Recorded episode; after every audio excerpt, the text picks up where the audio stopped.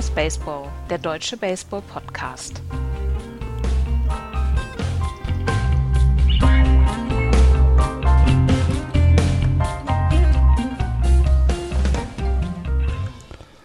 Summer has almost gone. Der August geht zu Ende. Wir kommen in den letzten Monat der regulären Saison und hier ist Just Baseball, der deutsche Baseball-Podcast mit einem Update zur MLB. Hallo, liebe Freunde. Hallo, Andreas. Hallo.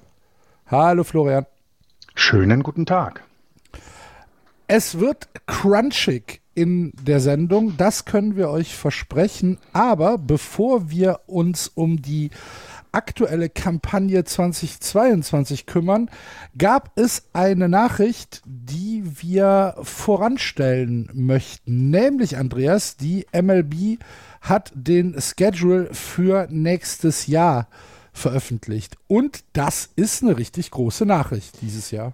Das ist eine richtig große Nachricht. Ähm, prinzipiell sagt man, das wird immer so ein bisschen im August versteckt, weil man September, Oktober, November eigentlich nicht viel machen möchte, weil dann wirklich die NFL übernimmt. Deswegen äh, in anderen Sportarten ist es größer. In diesem Fall ist es dann an einem Tag wird es bekannt gegeben, Mitte August. Und das wurde jetzt äh, Mitte August bekannt gegeben. Und äh, es gibt deutliche Neuerungen. Es gibt die Neuerungen dadurch, dass wir ähm, jetzt oder dass die Teams jetzt ab nächster Saison gegen alle anderen 29 Teams spielen werden mindestens einmal. Und ähm, dadurch, ähm, es bleiben 162 Spiele, aber dann müssen andere Spiele dann darunter weichen. Deswegen gibt es ab der nächsten Saison nicht mehr 76 Spiele in der eigenen Division, also 19 Mal gegen jeden Divisionsgegner, sondern dann nur noch 52 Spiele, das heißt 13 Spiele. Das heißt, zweimal zu Hause, zweimal auswärts, jeweils eine 3- und eine 4-Spiele-Serie gegen die Divisionsgefährten. Ähm, dann gibt es ähm, jedes Team hat dann 64 Intra-League-Spiele, also innerhalb der American League oder der ähm, National League. Äh, genau, ja, 32 Heimspiele, 32 Auswärtsspiele. Das gar waren früher 66 Spiele, sind jetzt nur noch 64 Spiele. Ähm, die Teams werden sechs Spiele gegen sechs Liga-Konkurrenten spielen, sieben Spiele gegen die anderen vier ähm, Liga-Konkurrenten. Und ähm, dann der größte Wechsel, 46 Interleague-Spiele ähm, und das waren vorher nur 20 Interleague-Spiele. Das heißt, dass wir ab der kommenden Saison nur noch 13 Mal pro Saison Boston Red Sox gegen New York Yankees oder Giants gegen Dodgers erleben oder Twins gegen äh, Guardians und dafür dann aber jedes Team Shohei Otani sehen wird, jedes Team wird Max Scherzer sehen, jedes Team wird Rafael Devers sehen, jedes Team wird äh, sag mal, Jock Peterson sehen. Einen von den Giants. Mir ist gerade keiner von den Giants eingefallen. Ähm, Nächstes Jahr auch wieder Fernando Tatis Jr. wahrscheinlich. Ja, genau, genau. Und äh, es wurde halt, es wurde halt so angepasst, damit dieser die Schedule fairer wird, dadurch, dass wir jetzt dann auch mehr ähm, Playoff-Teilnehmer haben. Und ähm, so kann kein Team jetzt hier sagen, äh, ich bin benachteiligt worden in meinem Schedule. Und ja. das ist die größte Neuerung, das ist wirklich eine große Neuerung, die wir hier erlebt haben. More Balance, sagt die MLB und die MLBPA äh, hat dem im Collective Bargaining Agreement zugestimmt. Ähm, es wird so aussehen, dass in den äh, Interleague Games, in den 46 Interleague Games, äh, es eine ähm, Vier-Spiele-Serie äh, zwischen den geografischen Rivalen äh, geben wird. Also, keine Ahnung, Mets, Yankees, äh, bei den, bei den, ähm, äh, in LA ist es dann Dodgers gegen, ähm, gegen Angels, wenn die Angels dann noch in LA sind äh, und so weiter. und ähm, die anderen 14 Teams in der äh, anderen Liga äh, bekommen dann eine Drei-Spiele-Serie, sodass wir am Ende auf 46 Interleague-Games kommen und Andreas hat es schon gesagt, 52 äh, Games in der Division und 64 Spiele in der eigenen Liga. Was hältst du davon, Florian? Bist, findest du es gut? Findest du es also eine zu große Neuerung? Hätte man vielleicht eher, hätte man das vielleicht so ein bisschen stretchen müssen auf zwei, drei Jahre? Oder sagst du, nee, das ist völlig in Ordnung? Ähm, das macht, macht die Liga ausgewogener. bei ausgewogener bin ich mir gar nicht mehr so sicher, wenn ich mir angucke, wie sich teilweise Stärken verteilen in diesem Jahr. Es ist natürlich ausgewogener, weil eine wirklich schlechte Division nicht mehr die Chance hat, viele Siege zu sammeln. Also dass das gute Team in einer schlecht sonst ansonsten schlechte Division gegen die eigenen Divisionsmitglieder dann eben, keine Ahnung, 15 Siege holt oder 17 Siege holt wenn wir jetzt irgendwie die Rangers oder Tigers oder Nationals oder sowas nehmen. Ähm, das finde ich ist ein bisschen ausgewogener schon. Ähm, insgesamt ist es, glaube ich, äh, stärkt es die Attraktivität vom Baseball im Allgemeinen. Denn ich hatte jetzt irgendwo gelesen, ich glaube, die San Francisco Giants haben das letzte Mal gegen die Yankees gespielt vor hm, Jahren, also kommt ein, eigentlich nicht vor. Ähm, die hatten mal, die hatten, glaube ich, sogar noch nie eine World Series gegeneinander, äh, seitdem die Giants in San Francisco sind, sondern eher davor. Das heißt, du, du hast halt die Chance oder jeder Fan in einer Stadt hat die Chance, alle Teams einmal zu sehen. Das finde ich gar nicht schlecht. Ähm, ich war, ich, ich glaube eben dieser Schritt zum äh, Universal DH in den beiden Ligen hat das eben noch ausgeglichener gemacht. Das hätte ich nämlich noch lustiger gefunden, wenn sie das nicht vorher eingestellt hätten. Ähm, aber die Ausgeglichenheit, glaube ich, wird sich nicht so richtig einstellen. Denn du hast auch, ja, ne, wie, wie heute auch, du hast halt schlechte Teams in der Liga und du hast gute Teams und spielst halt 162 Mal und wenn du am Ende 90 Spiele davon gewonnen hast, bist du immer noch ein gutes Team. Ob es nun gegen die, ja. keine Ahnung, Orioles waren, ja, das war jetzt schlecht, aber, oder gegen Aber die, ist es ne? nicht, ja. ist es nicht, also mein, mein Take ist da tatsächlich ein klein bisschen anders. Ist es nicht äh, tatsächlich etwas, was den kleineren Märkten und den kleineren Teams deutlich hilft, wenn du jetzt zum Beispiel, ich finde, die Orioles sind da ein sehr gutes Beispiel. Wenn du jetzt die Orioles nimmst, die in dieser Saison eine absolut gute Mannschaft darstellen, die aber in einer unfassbar schweren Division in der American League East spielen und halt 19 Mal gegen die Yankees, 19 Mal gegen Tampa, 19 Mal gegen Toronto spielen müssen. Ähm, und äh, meines Erachtens ist das ein Schritt der, der tatsächlich gut ist, der, der diesen ähm, etwas, ja, ich will nicht sagen kleineren Teams, aber der den, der den Teams, die in einer starken Division sind, wo man, wo man halt sagt, ähm, ja, die sind gut, aber die haben nie eine Chance, äh, die Division zu gewinnen, weil es einfach zwei bessere Mannschaften gibt. Gilt ja zum Beispiel auch für die National League West. Ähm, dass man, dass man ihnen mehr Möglichkeiten gibt, Spiele außerhalb der Division zu spielen und ähm, damit halt größere Chancen äh, in die Playoffs einräumt. Ich finde das, ich finde das ein sehr, einen sehr, sehr guten Schritt in die richtige Richtung von der MLB. Was heißt in die richtige Richtung? Also viel, viel mehr wird es nicht, wird's nicht geben in den nächsten Jahren. Aber ich finde das super. Also mir, mir gefällt das, mir gefällt das sehr, sehr gut. Es ist komplett ähm, gegenteilig zum, wenn wir es jetzt, nehmen wir den europäischen Fußball, der immer nur auf die, auf die Riesenteams und auf die Riesenmarkets äh, schaut und dabei halt den Wettbewerb vergisst und die MLB macht es genau richtig. Ich finde, ich, ganz ehrlich, ich finde es super. Ich finde es eine super Sache. Ich mag es auch. Also ich bin, ich bin absoluter Fan davon, gerade weil man, weil man die Möglichkeit hat, jedes Team dann einmal zu sehen. Eine, eine Geschichte, die mir eingefallen ist, Alex Pierre von, vom Boston Globe. Der war letzte Woche oder vorletzte Woche zum ersten Mal bei den Pittsburgh Pirates und der macht den Job beim Boston Globe dann auch schon ein bisschen länger und ja. hat zum ersten Mal die Pittsburgh Pirates gesehen, auswärts, für in seinem Job als Beatwriter für über die Red Sox. Und ähm, das fand ich schon bemerkenswert, dass jemand da nach zehn Jahren, in denen er im Job ist, dann ein oder zwei Stadien Stadien noch nicht gesehen hat. Das alleine schon und zweitens, dass man auch zu Hause ähm, alle Stars innerhalb der Liga einmal sieht und ich brauche nicht unbedingt 19 Spiele gegen die New York Yankees ja, jedes Jahr. Genau. Ähm, es reichen mir 13. Das sind immer noch eine ganze Menge und da kannst du eine ganz gute Rivalität mit aufbauen. Und ähm, ich, bin, ich bin kompletter Fan von dieser, von dieser Geschichte. Na, du ich kannst auch. ja vielleicht auch, du kannst ja vielleicht auch Rivalitäten noch gewichtiger machen. Ne? Du hattest eben ja. gerade in den, in den äh, Interleague Games, die es immer gab in den letzten Jahren, das war unter anderem auch die sogenannte Bay Bridge Series, wo die A's gegen die San Francisco äh, Giants gespielt haben, wo es sogar einen Pokal gibt für den Gewinner der Serie, was ich völlig affig finde, aber es gab ihn halt. Ähm, aber du kannst dem versuchen, sowas wie eben Mets gegen Yankees. Ne? Stell dir mal vor, in diesem Jahr spielen die halt eben nicht nur diese kleine Serie, die sie hatten, sondern eben mehr gegeneinander. Das ist, das wollen die Leute doch sehen. Oder wenn ja, keine Ahnung, die Pirates eben mal größer sind. Äh, nee, was war das hier? Cardinals, wer ist noch alles? Cardinals, Cardinals, Cardinals gegen Kansas City, ist ja selber Bundesstaat. Weil Kansas City liegt da nicht in. Naja, äh, auf jeden Fall äh, kannst du so ja versuchen, Rivalitäten, die du sonst eben nur in der World Series vielleicht gesehen hast, ne, das, das eben noch ein bisschen zu intensivieren. Ich glaube, das tut Baseball dann ganz gut. Nationals gegen Baltimore, ja. dann brauchen sie sich auch nicht ja. um den Vermarkter und um, um den, den, Fernsehsender, um den Fernsehsender zu prügeln. Genau. Aber echt, ich würde trotzdem aufpassen, dass die alle die gleichen Stühle haben. In Detroit ist das mal schief gegangen.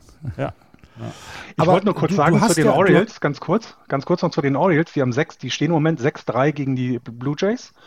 5-11 gegen die Yankees, also das ist wirklich, ne, das, dann hätten sie trotzdem hoch verloren, weil 16 Spielen jetzt schon eben nur fünf Siege. Gegen die Red Sox stehen sie 7-5. Da ist die Serie wäre ja dann fast zu Ende. Es gäbe noch ein Spiel.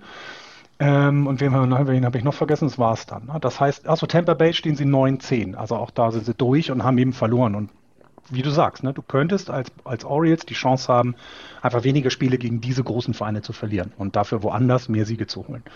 Würde sich vielleicht tatsächlich dann auswirken. Und für die MLB hast du natürlich auch noch den Vorteil, dass Playoff-Indikationen äh, je nach äh, Schedule halt in, in, in, mehreren Ligen durch eine Serie beeinflusst mhm. werden.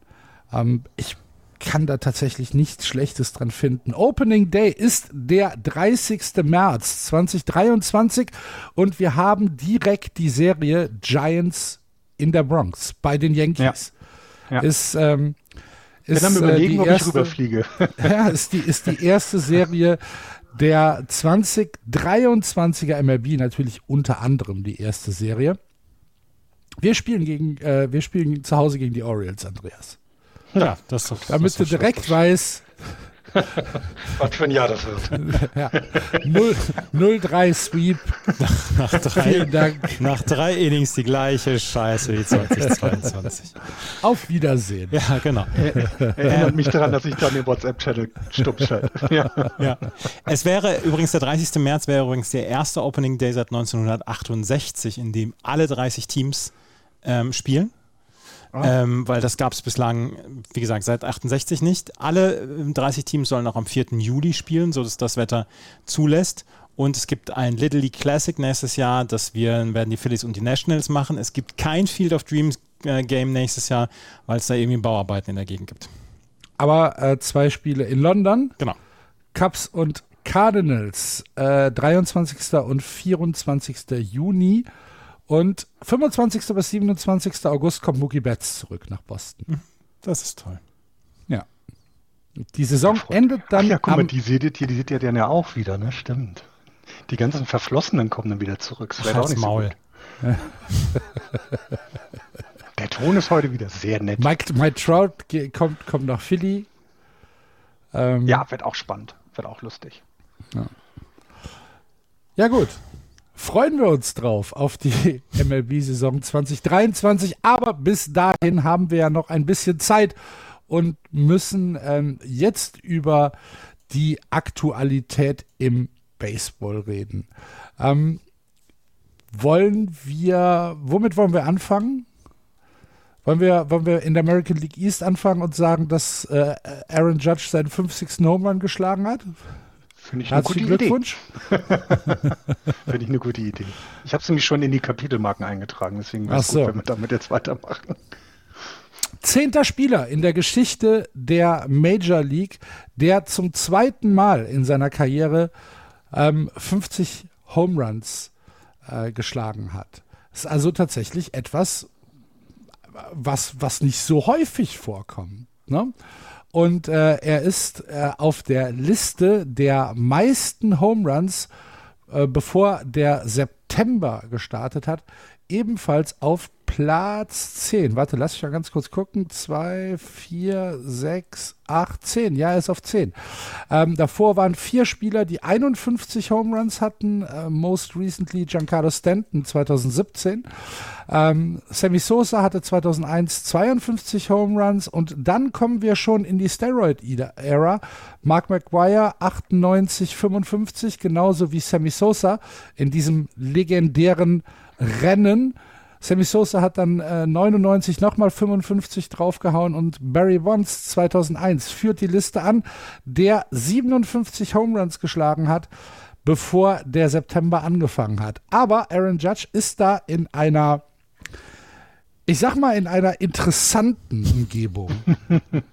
Ja, wenn man mal so diese Steroid-Ära zurücknimmt, ne? Also wenn man das mal alles rausnimmt, dann ist er jetzt im, ist er ja gefühlt auf Platz 3. Also ja, hinter Giancarlo Stanton Giancarlo und Stanton, Roger Maris.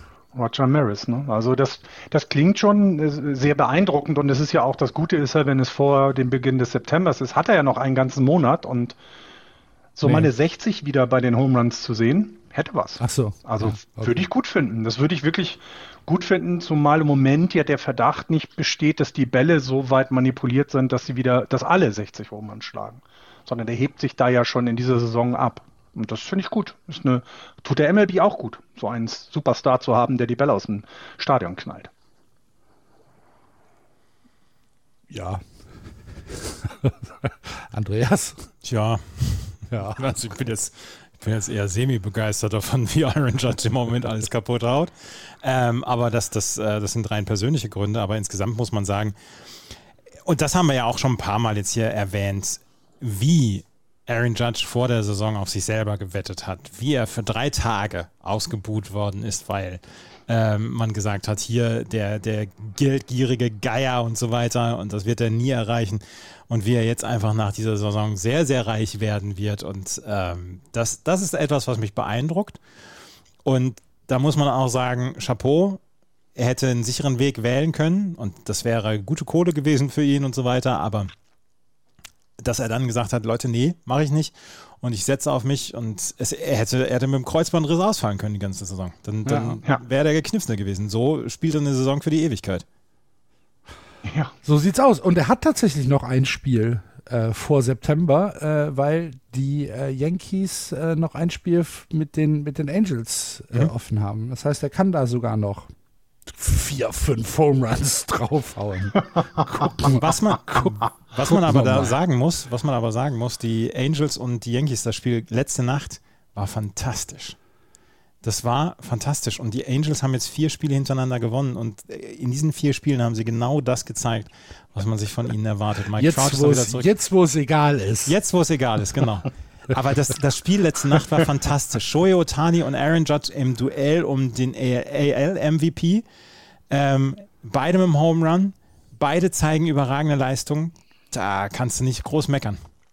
Aber Otani pitcht nicht heute Nacht. Nee. Weil dann stelle ich mir einen Wecker. Ernsthaft. Nee, das, nee, wird, das würde ich sehen wollen. Der hat Samstag gepitcht, da habe ich ihn ja kommentieren dürfen. Da ist er noch nicht wieder dran. Erzählst ja. du uns bestimmt gleich noch von. Das weiß ich nicht. Ja, dann halt nicht, meine Güte.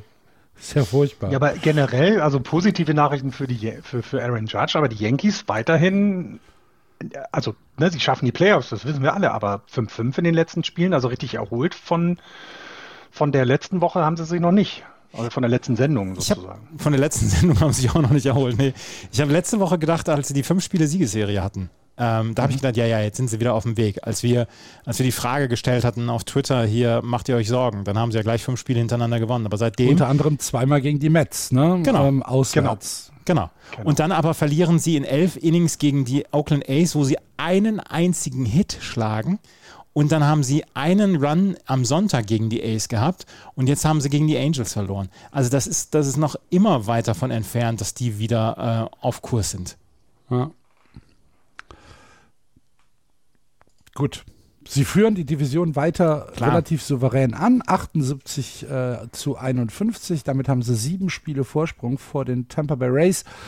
Die 70 und 57 stehen, Toronto 69, 58, die Orioles 67, 60 und die Boston Red Sox, über die wir sehr lange nicht mehr gesprochen haben, 62, 67. Die Playoffs können äh, abgehakt werden. Das wird dieses Jahr nichts mehr.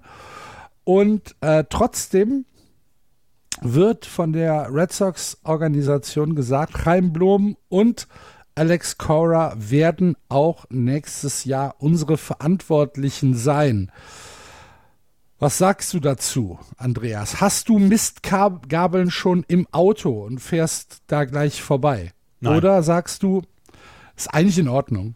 Ich finde es nach wie vor in Ordnung. Die Boston mhm. Red Sox haben in diesem Jahr äh, viele Verletzungen gehabt. Das muss man einfach auch mal dazu sagen. Dazu haben sie keine guten Leistungen von Rafael Devers und von ähm, Xander Bogarts zum Beispiel bekommen. Xander Bogarts ist in seinem Contract Year.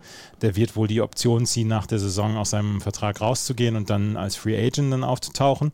Ähm, keine guten Jahre von ihm. Das Pitching war zwischendurch wirklich ganz, ganz schlecht. Ähm, das müssen wir dazu sagen. Und das Bullpen ist einfach nicht gut gewesen in dieser Saison. Da gibt es den einen oder anderen wirklich einen positiven Spot. John Schreiber zum Beispiel, der eine wirklich tolle Saison spielt. Garrett Whitlock nach wie vor. Ähm, aber insgesamt ist das einfach zu wenig, was die Boston Red Sox bieten.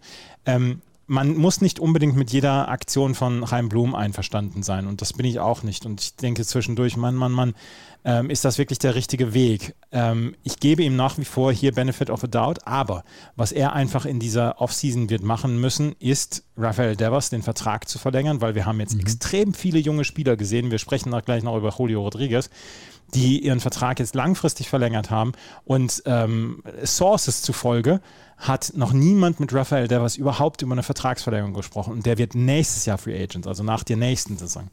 Und das ist einfach ein Versäumnis, das darf nicht passieren. Du musst, Rafael Devers musst du eigentlich an den Fenway Park fesseln für die nächsten 15 Jahre. Das ist der Franchise-Spieler. Und ähm, da wird er eine ganze Menge an Aufgaben haben. Und ähm, die Red Sox sind nach wie vor überzeugt davon. Dann würde ich da auch nichts sagen. Ich bin nach wie vor ein Fan von Alex Cora, weil er ein, ein People's Manager ist. Ja, er hat Dreck am Stecken wegen dieser 2017er Sign-Stealing-Geschichte mit den Houston Astros. Aber er ist meiner Meinung nach ein sehr, sehr kompetenter Manager und äh, deswegen habe ich kein Problem damit. Ja, ähm, mir geht es ähnlich. Ich erwarte allerdings von Chaim Blom im Winter eine Menge. Ja, ich auch. Ich auch. Ähm, das muss ich jetzt also wirklich dazu sagen, dass ich hier ähm, im Winter wirklich was erwarte. Mhm. Und ähm, wenn dann wieder nichts Geld in also, die Hand nehmen. Ja, okay. Okay also Geld wie Andreas gesagt okay. hat, erstmal musst du Ruffy Devers in Boston halten. Das, so ein zweiter Fall Mookie Betts darf nicht passieren. Du musst okay. ihm das geben, was er will. Okay. So. Könnte ich auch ähm, verstehen, weil du kannst mit Raphael Devers ja auch ein Team aufbauen für die nächsten Jahre. Der ist noch jung und, genug und der ist gut. Genau. Also, ja. Genau. Genau, also da, da, darf, da darf nicht irgendwie der Knauserich äh, die Oberhand gewinnen, der dann sagt, ach ja, den kriegen wir schon ersetzt auf, auf 3B. Nee, den musst du halten. Und dann musst du meines Erachtens tatsächlich in diese neuralgischen Punkte investieren. Du brauchst ähm, Pitching-Verstärkung. Ähm, du musst schauen, dass du sowohl im Relief als meines Erachtens auch im Starting-Pitching mhm. äh, Geld in die Hand nimmst und dann brauchst du Tiefe, ähm, weil ich die Tiefe des Line-Ups, das 40-Mann-Roster der Red Sox, für nicht gut genug halte, um zum Beispiel um äh, Divisionssiege in der American League East mitzuspielen. Ähm, du brauchst einen du brauchst einen, äh, einen, einen Ersatz für Xander Bogarts. Du brauchst du brauchst auch jemanden, der ähm, Punkte produzieren kann. JD Martinez, wird, JD Martinez wird Free Agent auch. Genau, JD Martinez wird Free Agent. Dann brauchst du vielleicht auch mal jemanden im Outfield, der Day-to-Day äh, -Day einsetzbar ist, der auch vielleicht äh, auf mehr als einer Position einsetzbar ist. Ich erwarte tatsächlich von Chaim Blom, dass er den, was, was wird Boston sein? Der dritt, viertgrößte Market in, in Amerika, mhm. äh, in, der, in der MLB hinter New York und Los Angeles. Dritter. Ähm, bitte? Dritter auf jeden Fall. Ja, vielleicht ja, Philly. ja, Chicago und so weiter. Philly ist ein großer Market noch. Ähm, aber dann, dann äh, kommen wir wohl da schon, ähm, dass er den auch wieder so ähm, unterstützt, wie, wie wir es erwarten. Und äh, die letzten die letzten Jahre waren ja dann doch sehr, sehr zurückhaltend, was Investitionen angeht. Von daher, meines Erachtens muss, muss er liefern. Und ich habe überhaupt kein Problem damit, Alex Cora weiter als Manager zu haben. Äh, ich, wie gesagt, mein, meine Skepsis war eher so ein bisschen auf Reim Blom äh, bezogen. Kann ich komplett nachvollziehen. äh, kann ich, äh, wie gesagt, 100% nachvollziehen und er hat einen, absolut, einen absoluten Do-or-Die-Winter vor sich. Ja, also wenn das also nicht... Noch mal kurz ja. noch mal so rekapitulieren, so Geld ausgeben, er muss mal, investieren und es soll ja mal Geld die Payroll der, die estimated Payroll der Boston Red Sox in diesem Jahr ist 220 Millionen. Ja, Damit sind ja. sie definitiv Klar. nicht im unteren Drittel, wie das gerade klingt. Nee, aber das, ne? so aber, aber haben, es gibt ja, es gibt nee, ja auch, es gibt ja auch überbezahlte Spieler. Trevor Story hat gerade einen Vertrag. Gut, dass wir das zusammen in einem. Nein, also ne, das heißt, er hat ja auch schon in die Zukunft investiert, indem er Trevor Story einen Vertrag äh, über 140 Millionen sechs Jahre gibt, was ich überhaupt nicht überbezahlt finde für einen ähm, ähm, für den für die Qualität des Spielers, die er zu dem Zeitpunkt war, als ihn verpflichtet haben und er hat jetzt Verletzungen, das kann ja alles wiederkommen. Ne? Also also ich, ich, ich das Problem bei Boston ist ja immer, dass die Ansprüche an die Boston Red Sox immer höher sind als alle anderen Teams in der gesamten Liga. Also die Klar, Fans sind selber ja, es gewohnt, ne, selber Grüße gewohnt, dass New York. ja, aber ne, weißt du, was ich meine? Es ist ja immer, also die, die letzten Jahre waren so erfolgreich oder die letzten Jahrzehnte waren so erfolgreich, dass das natürlich daran immer angeknüpft wird. Und die haben das gleiche Problem, finde ich, wie es auch die San Francisco Giants haben. Du kannst nicht erwarten, also du musst große Spieler in den Reihen haben, du kannst auch viel Geld ausgeben, aber andererseits hast du vielleicht von einem Owner die Vorgabe be äh, bekommen, das Ganze anders zu lösen. So sieht es ja jetzt aus. Na, also äh, als sie sich Reim Blom geholt haben, haben sie ja nicht den nächsten Dave Dombrowski, Dombrowski geholt, sondern haben ja quasi gesagt, jemand, der ein bisschen die Payroll in den Griff kriegt, nenne ich es mal so. Der versucht vielleicht die Farmen zu verbessern und darüber Entwicklungen in der Mannschaft zu sehen. Und ich glaube, da haben Boston sowie auch San Francisco ein Riesenproblem mit, weil das, das akzeptiert kein Fan. Dann kommen die nicht mehr in den Ballpark und dann interessiert es erstmal keiner mehr, wenn da nicht erfolgreich Baseball gespielt wird. Deswegen ist es kein einfacher ja. Job. Ich bin gespannt. Also, weil, also für mich, für mich ist tatsächlich klar, dass wir, dass wir Verbesserungen im Starting Pitching brauchen, dass wir Verbesserungen im Relief Pitching brauchen, ähm, dass wir, wir brauchen ein, meines Erachtens äh, ein, ein Catching Backup wir brauchen meines Erachtens jemanden auf der First Base, der am besten auch noch Runs produ produzieren kann. Ähm, wir, brauchen, wir brauchen jemanden auf Shortstop. Es sei denn, du sagst, okay, Trevor Story geht irgendwie auf, auf, auf, auf Shortstop und äh, keine Ahnung, Christian Arroyo wird auf der, auf der Second Base stehen. Keine Ahnung, wie, wie sie sich das vorstellen. Ähm, und dann brauchst du meines Erachtens, und das meine ich komplett ernst, zwei Spieler im Outfield, die Position Player sein können, die, äh, die dort flexibel einsetzbar sind, weil das Outfield ist meines Erachtens nicht das Beste in der Liga. Und in Boston brauchst du Leute, die ähm, mit diesen Gegebenheiten des Fenway Parks umkommen, umkommen können ähm, du brauchst Leute, die verstehen können, dass das äh, Centerfield was ganz anderes ist als das, als das äh, Right Field und das Right Field wieder was ganz anderes ist als das Left Field. Und ich glaube, das geht nur über Geld. Ich glaube, du, da kannst du jetzt nicht, da kannst du jetzt nicht sagen, okay, wir geben uns hier jetzt eine, eine, eine Rebuild-Zeit. Und wenn dann noch ähm, neben Xander Bogarts und JD Martinez äh, weiß ich nicht, wenn dann noch Ruffy Devers weggegeben wird, ja, dann stehst du aber da und, und machst große Augen. Und dann, und dann haben wir, dann haben wir auf einmal Bobby Dahlbeck da stehen und dann haben wir äh, Frenchy Cordero da stehen und dann haben wir Christian Arroyo da stehen und Enrique Hernandez da stehen und dann hast du halt nächste Saison hast du halt keine Ahnung 65 Siege. Herzlichen Glückwunsch. Das kannst du halt meines Erachtens nicht verkaufen in Boston. Nächstes Jahr wird doch der Aaron Judge Free Agent. Da könnte man doch mal versuchen zu investieren. Es ist schon manchmal anstrengend, ey, wirklich. Es ist manchmal, manchmal ist es halt auch so, dass aber, es, dass aber, aber Judge als, als ähm, JD Martinez Ersatz, drei Jahre 30 Millionen, wer sagt dazu nein? drei Jahre 30 Millionen. Mhm. Ah, ja, nee, okay. kann sich ja mal ausprobieren, ne? Ja, man kann ja. Fragen kosten nichts. Ja. Wart ihr eigentlich, waren wir eigentlich schon mit den Yankees fertig? Haben wir nicht Aroldis Chapman erwähnt? Ach, nee, haben wir nicht. Und Giancarlo Stanton haben wir auch nicht erwähnt. der sich hat tätowieren lassen und ähm, ja, anscheinend in den nicht saubersten Studio New York war und erstmal auf der 15 Day in Jetlist gelandet ist. Noch nicht mal nur auf der 10. Das ist, ähm, also trottelige Verletzungen von Baseballspielern sind ja immer lustig. Können wir damit immer wieder abhaken in dieser Saison. Ja, ist also sowas, sowas bescheuert, ist ernsthaft. Vor allen Dingen, warum machst du sowas in der Saison? Ja. Ja, ja. Mach's halt im Winter. Ja. Ja. Wir haben mal über das So, Thema Professionalität gesprochen. Ja. Und das gehört zum Beispiel dazu. Ja. Exakt. Komplett, komplett, äh, komplett idiotisch. Giancarlo Wie Stanton hast du kommt. geschrieben, Andreas? Die, man braucht eher Kindergärtner als Genau. Coaches. Ne? Ja, ja. Giancarlo Stanton kommt am Donnerstag wieder zurück nach seiner Verletzungspause und wird das. Line-Up der äh, Yankees dann nochmal vertiefen. Das wollte ich noch dazu sagen. Gut.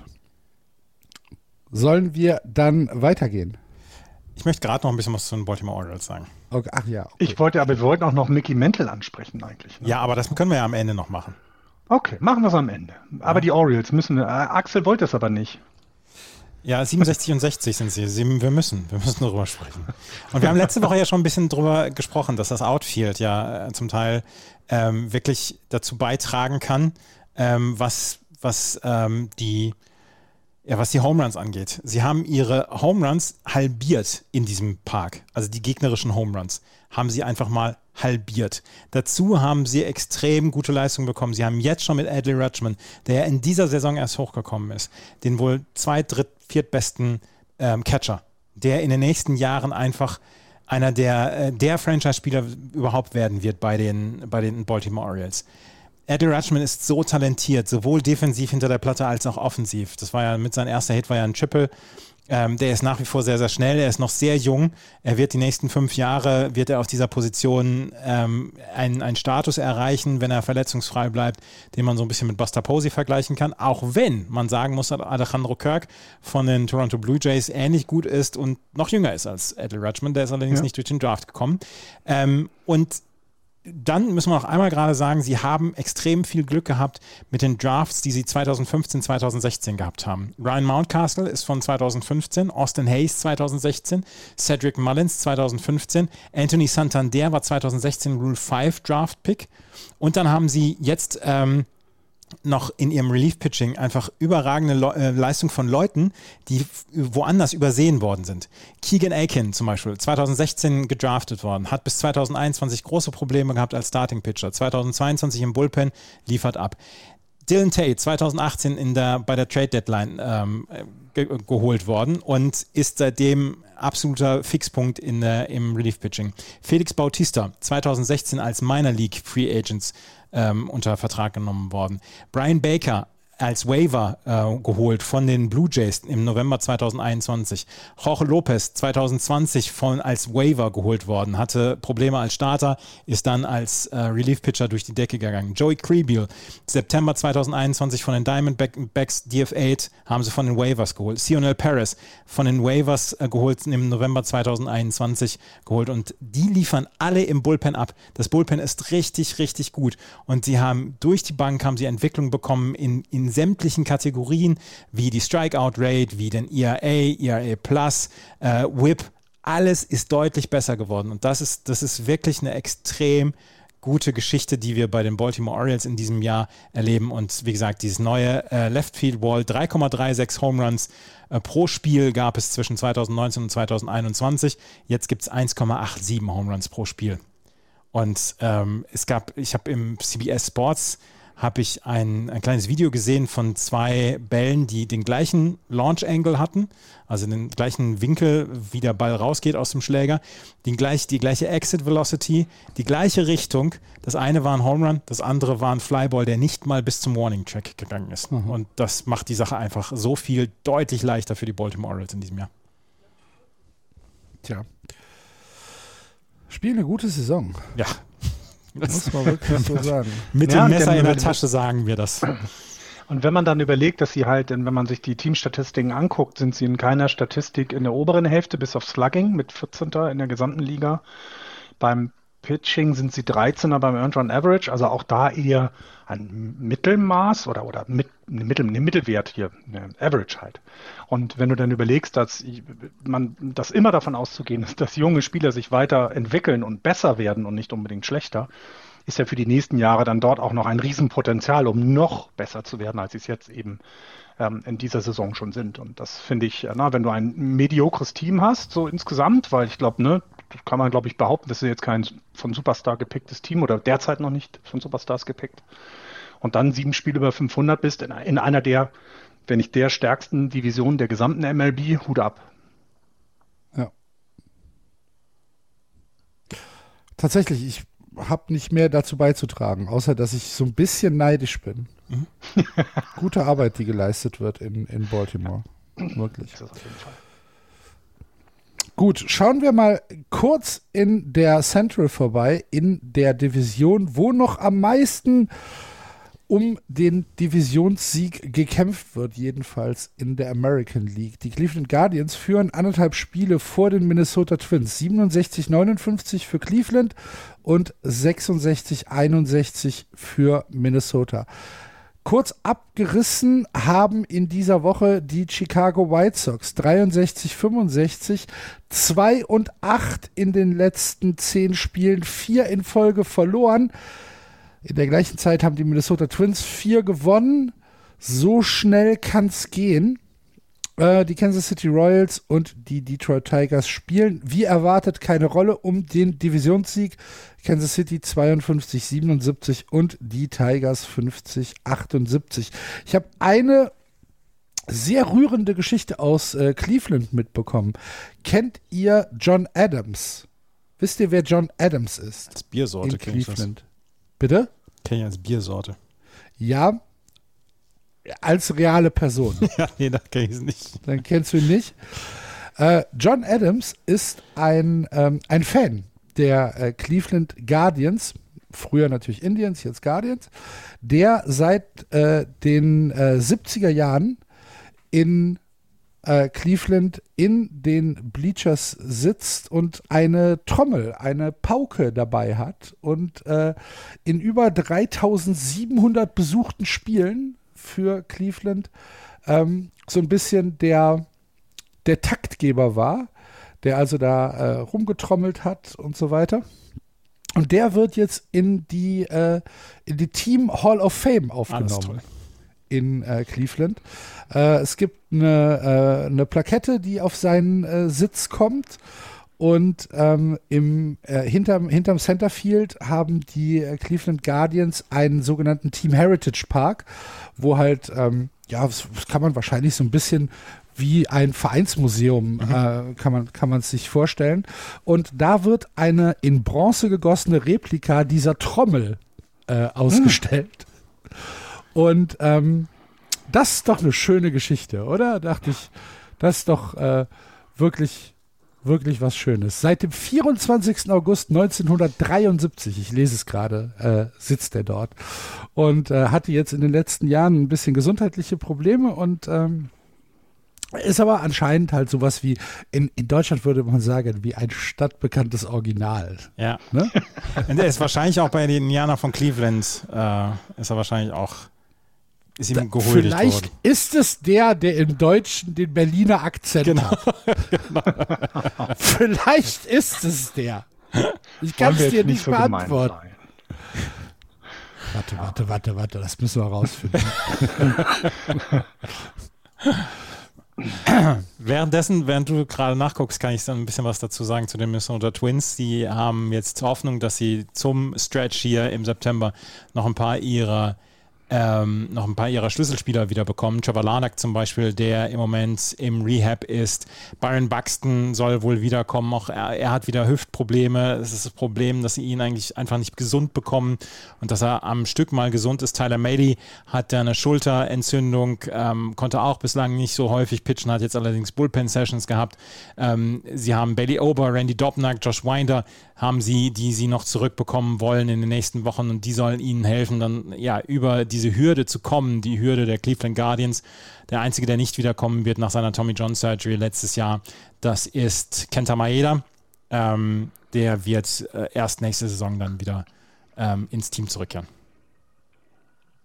Ja, so, so richtig wie, wie die letzten Wochen. Ne? Die, kein Team kann man ein richtiges Ausrufe, positives Ausrufezeichen setzen. Ne? Also die Twins haben jetzt äh, vier Spiele gewonnen in Folge. Das ist, ist ein Aus, könnte ein Ausrufezeichen sein, sind aber in den letzten zehn Spielen halt vier und sechs. Also so richtig, richtig gut ist es nicht. Und ähm, ja, man, es bleibt zu hoffen, dass sie dranbleiben, die Twins, dass sie es dieses Jahr in die Playoffs schaffen. Schwer genug wird es, glaube ich. Ne? Das, ich glaube nicht, dass, dass das so einfach wird für die. Ja, und Tony La Russa ist nach der Saison raus wie ein Milchzahn. Also, das, das kann nicht. Unterschätzt der Jerry Reinsdorf nicht, ne? Nee, äh, das kann sich nicht, nicht mal Jerry Reinsdorf angucken, wie ja. Tony La Russa ähm, einfach, einfach nicht den, den mit der Zeit gegangen ist.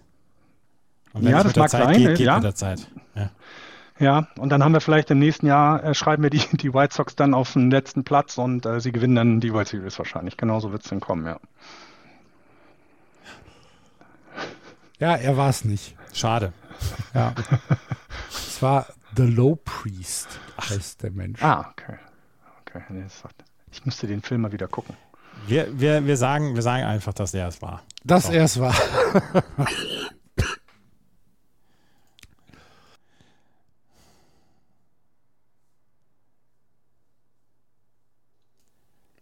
Dann können wir ja weitermachen mit der American ja, Entschuldigung. League. Kein Problem. Ich wollte gerade, ich wollte gerade diese, diese Stille einfach überbrücken, professionell.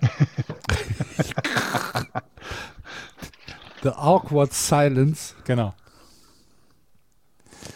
Ähm, in der American League West führen nämlich die Houston Astros mit 82-47 vor den Seattle Mariners 70-58, die Texas Rangers 58-69, die LA Angels 56-73. Die letzten vier Spiele gewonnen und Shohei Otani hat am Samstagabend ein unfassbar gutes Spiel gepitcht. Und die Oakland A's mit 48 und 81, nachdem sie hier zwei gegen die ähm, Yankees dann auch noch gewonnen haben.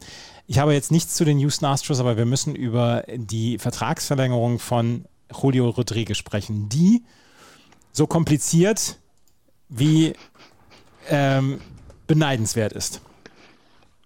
Was kann am Ende, könnten es 480 Mil Millionen werden? Ähm, war die 469,6 Millionen. 400 und 470 Millionen gesamt. Na also ja, ein Zwölfjahresvertrag, der ein 17-Jahresvertrag werden kann, über 470 Millionen Dollar. Ja. Guck an, also bei mir, äh, ich habe ich hab von einem 14-Jahres-Vertrag gelesen. Dieser, dieser Vertrag ist so kompliziert. Darf ich das einmal gerade so ein ganz kleines bisschen aufdröseln, weil ich es ja, mir bitte. aufgeschrieben habe?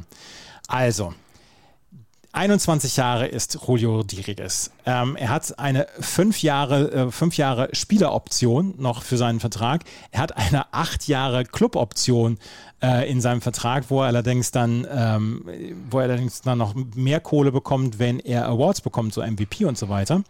Ähm, er hat noch die äh, Option oder die, das Team hat noch die Option von acht Jahren auf zehn Jahre zu verlängern.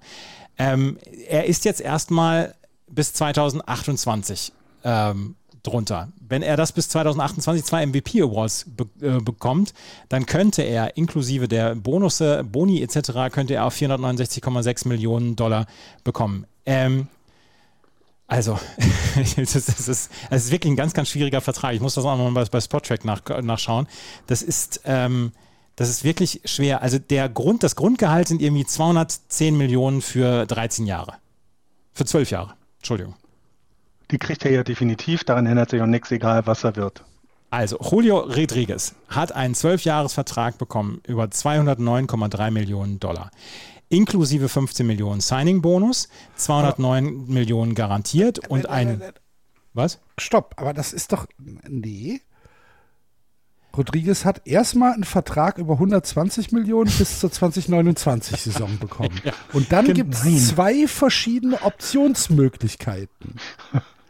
Es gibt einmal die Vereinsoptionsmöglichkeit, die die Mariners ziehen können, über zehn Jahre und einmal die Spieleroptionsmöglichkeit über fünf Jahre. Du brauchst, du brauchst das, eine Stunde, um diesen Vertrag auszuführen. Ja, aber, das sind ja, aber das sind ja, das sind ja zwei verschiedene Dinge.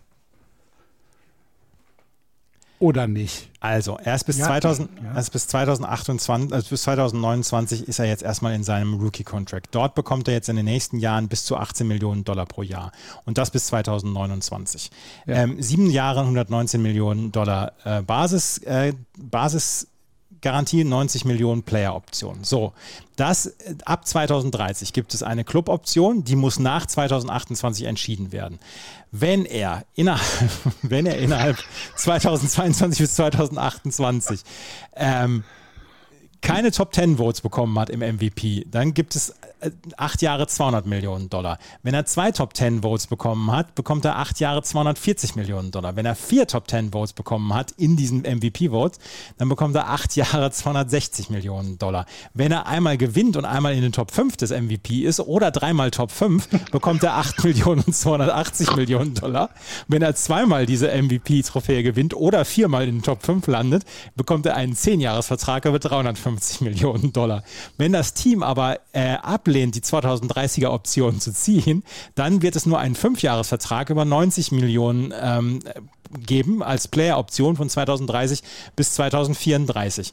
Er hat allerdings auch noch weitere ähm, Boni, die Und dann er kann er auch hat. noch in die Free Agency gehen. Genau, da kann er noch in die Free Agency gehen. Er hat allerdings noch, wenn er die Player-Option zieht und dann achtmal entweder Silver Slugger wird oder ähm, All-Star wird in diesen Jahren achtmal, dann bekommt er nochmal fünf Jahre 100 Millionen Dollar. Und wenn er zehnmal äh, kombiniert Silver Slugger bzw. All-Star Selection bekommt, bekommt er fünf Jahre 110 Millionen Dollar. Keine, äh, also Full No Trade Clause. Und wenn er pro MVP bekommt er nochmal 150.000 äh, Dollar extra. World Series MVP 100.000 Dollar extra. League Championship Series MVP 50.000 Dollar. Silver Slugger und Gold Glove 50.000 und All-Star Selection 25.000 Dollar. Das, Das ist ein absurder Vertrag.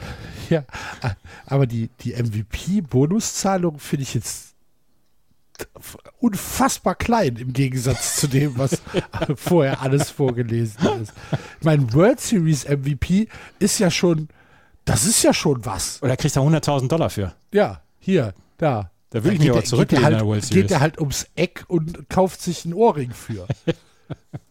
ja, Ähm, wisst ihr, was er dieses Jahr verdient? 700.000, ne? 700.000 Dollar. Das ist halt so, und wenn das, du und das auch nur, und das und das ja auch nur, weil das ähm, weil das äh, Rookie Rookie Gehalt durch das letzte Collective Bargaining Agreement angehoben worden ist. Vorher Ja. waren es irgendwas mit 435.000. Ja. Also das ist schon, das ist schon verrückt. Und ich meine, es ist für, ich glaube, für also egal für beide Da Seiten ist das schon gerade. etwas. Ja, wir- Wir machen weiter. Ähm, für, für beide Seiten, glaube ich, haben die nicht viel falsch gemacht. Ne? Also im Grunde Zeit jetzt zahlen die, die, die Mariners bis ins Jahr, sagen wir, ne? 27, 28, irgendwie für einen überdurchschnittlich guten Spieler 14 bis 18 Millionen im Jahr. Also im Schnitt hatten sie sie auf 16, Komma irgendwas. Es wird dann wahrscheinlich irgendwo bei 17 landen oder so, keine Ahnung. Ne? Also das mit ein paar Boni sind ja dabei, hast du ja gesagt. Das heißt, das ist, finde ich, für, für das, was dir, das, was, was er bisher verspricht, ist das ein vernünftiger Preis. Ich Ja, finde also Trevor Story kriegt das Geld, ne? Ja, ich finde ich find diesen Vertrag finde ich super. Erstens äh, gibst, du, gibst du deinem Spieler eine Sicherheit. Zweitens sagst du der Fanbase hier, Leute, der wird für ein für eine sehr, sehr lange Zeit bei uns bleiben. Und wenn er gut performt, kriegt er einfach noch mehr und dann kriegt er das völlig verdient, diese Kohle. Er muss nicht in fünf, sechs Jahren denken, öh, die anderen verdienen alle so viel mehr als ich, sondern er bekommt dann, er hat die Möglichkeit der Spieleroption, es gibt die Cluboption, die dann natürlich dann auch sagt, okay, da ist, ähm, da ist ein bisschen Sicherheit dann auch für das Team noch mit dabei. Aber wenn dir der Club diese Option zieht, gibt es dann natürlich immer noch weitere Faktoren, die dann auch das Gehalt von Julio Rodriguez anbieten. Wenn er seine Leistungen bringt, so wie er sie in diesem Jahr bringt und so wie wo wir denken, ähm, dass er sie in den nächsten Jahren bringen wird, ist das für beide Seiten ein unglaublich guter Vertrag und beide haben eine ziemliche Sicherheit und keiner muss sich in irgendeiner Weise über den Tisch gezogen fühlen. Ich, also ich, Genau. auch wenn ich Genau, ihn nicht ich verstehe, ich liebe alles an dem Vertrag. Ja, genau. Man muss ihn nicht verstehen, aber man kann ihn lieben. Ich finde es auch. Und es ist ja auch, man darf dabei ja wieder nicht vergessen, Seattle ist eben jetzt nicht Boston oder LA oder New York. Das heißt, dass du, dass du eben nicht das große Geld dort unbedingt hast, was jetzt Fernsehrechte angeht und so weiter und so fort. Und äh, dann ist zu schaffen, ja, dein Top-Rookie so lange an dich zu binden, dann vergessen wir nicht, es gab genug Rookies, die dann irgendwo anders noch größer geworden sind. Ne? Und du hast jetzt einen Spieler, der so wirklich bisher zeigt, dass, dass die Versprechen alle eingehalten werden. Dann machst du so einen vernünftigen Vertrag und das wird dir niemals hinten rüberfallen. Das ist nicht Bobby Bonilla-like die nächsten 60 Jahre immer noch mal 1,7 Millionen überweisen. Also das ist schon, das ist schon sehr gut durchdacht. Natürlich, also das zeigt aber auch, was kann, was alles möglich ist in der MLB.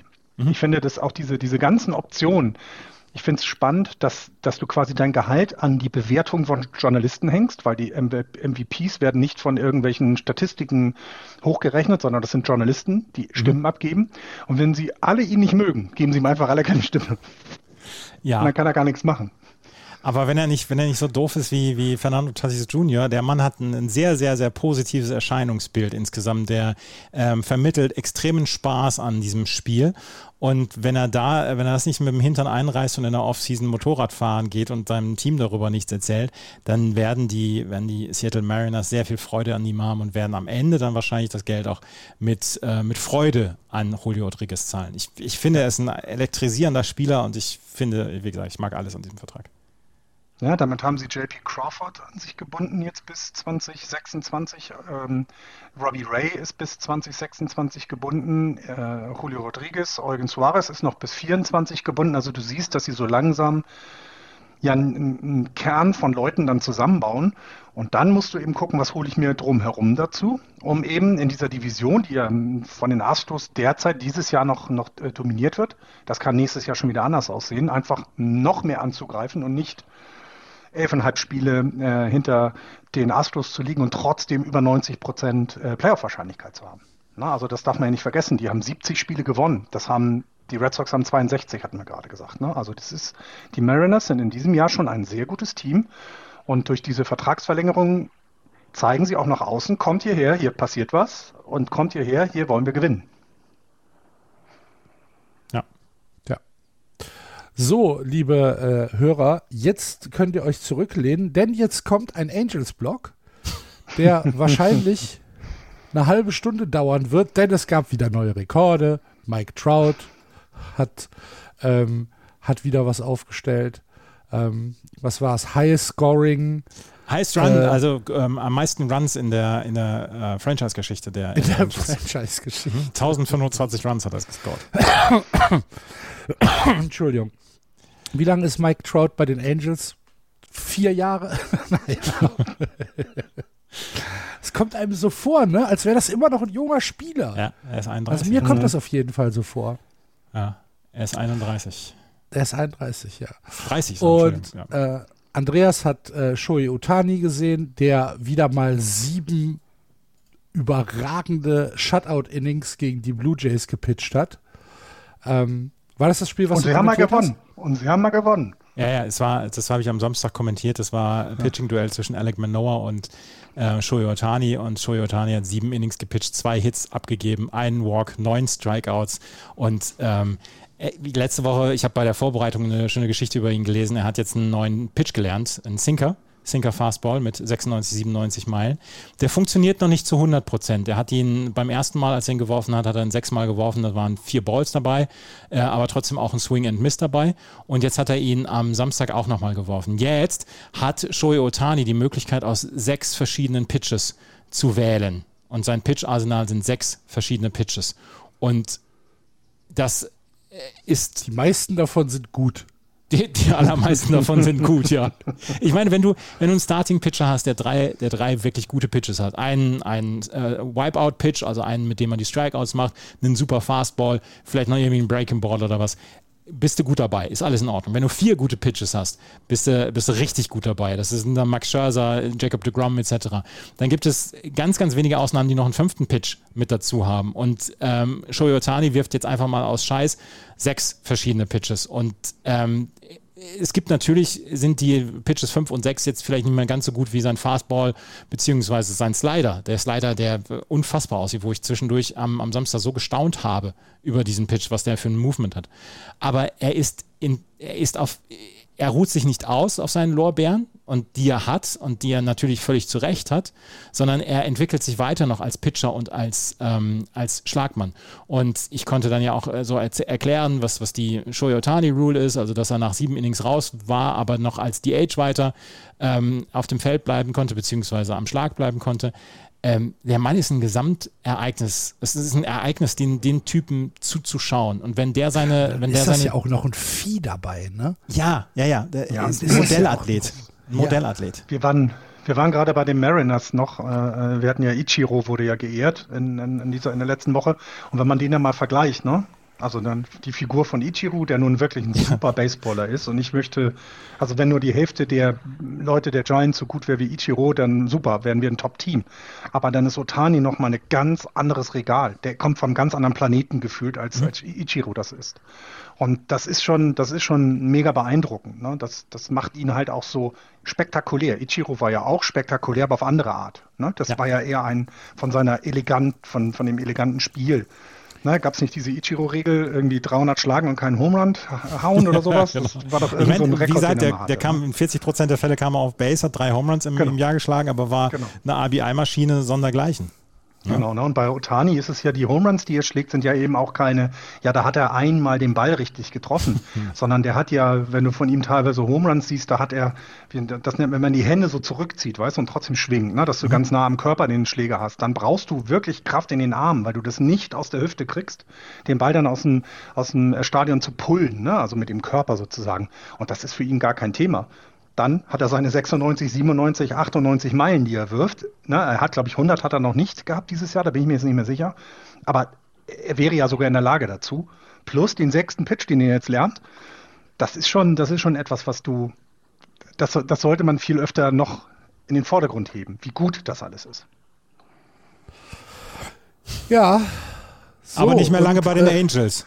Aber das, ist, das, ist jetzt, das ist jetzt vielleicht der gute Übergang, denn die größte Geschichte, äh, die wir jetzt über die Angels erzählen müssen, ist, dass Arte Moreno, ähm, der, äh, äh, der Präsident, der Chef, der Owner ähm, der Angels angekündigt hat, dass er die Angels verkaufen möchte. Moreno hat ähm, die Angels 2008 2001 von Walt Disney übernommen, beziehungsweise 2001 ist das Offer eingegangen, 2003 hat er dann übernommen. 180 Millionen Dollar hat er damals gezahlt. Das war eine andere Zeit. Mhm. Ähm, ja. noch, noch damals. Ähm, und ähm, hat dann, ja, hat, hat seitdem die Angels geführt.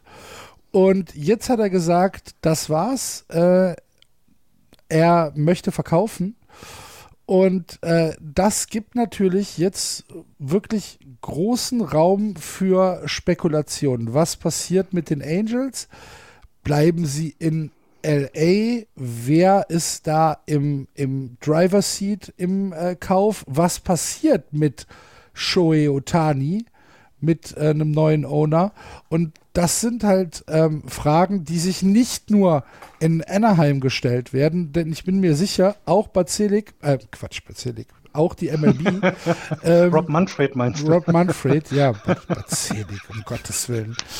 Ähm, auch Babe Ruth denkt sich, auch was Babe Ruth schaut, schaut auf seiner Wolke zu. ähm, äh, wird hier äh, genau darauf achten, was in, äh, in Anaheim oder in Los Angeles passiert. Erstmal, erste Frage an euch. Ist das, ähm, äh, war, war dieses Announcement überraschend? So wie ich das gelesen habe, ja. Zu diesem mhm. Zeitpunkt finde ich es auch überraschend. Ja. Ja. Und man darf nicht vergessen, ne? das ist ja ein, also das ist ja ein Markt, in dem es, es gibt ja nicht so viele Baseballteams.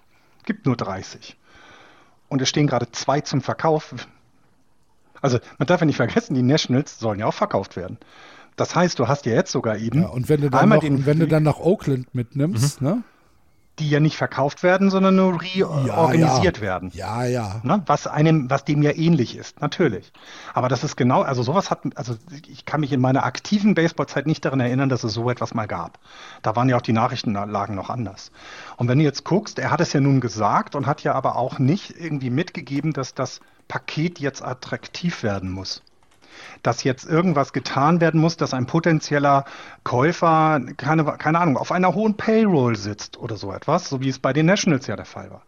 Das Vorgehen ist mitten in der Saison zu sagen, ich will das nicht mehr haben hier, es reicht mir jetzt. Ich glaube auch ja nicht, dass der geht und sagt, mir ist das alles zu viel, ich finde das alles doof, sondern der ist vielleicht einfach alt genug und sagt so, komm, jetzt sind mal andere dran. Ich habe genug Kohle verdient mit dem Team, wenn er das verkauft. Na, das, ich sag mal, das Zehnfache wird er locker kriegen wahrscheinlich, ne? Von dem, was ja, er damals aber, ausgegeben ja, hat. Ja, ja, ja, ja, natürlich. Ähm, also, und das ist.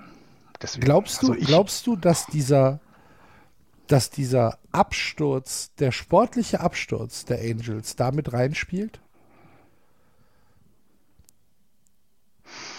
Weißt du, Nee. die, die, die, waren, Ja, die hm, waren Ende nein. April, äh, Anfang Mai, äh, waren die zehn Spiele über 500 Ja. und äh, haben so gut ausgesehen. Und wir haben gedacht, ah, es könnte was werden dieses Jahr.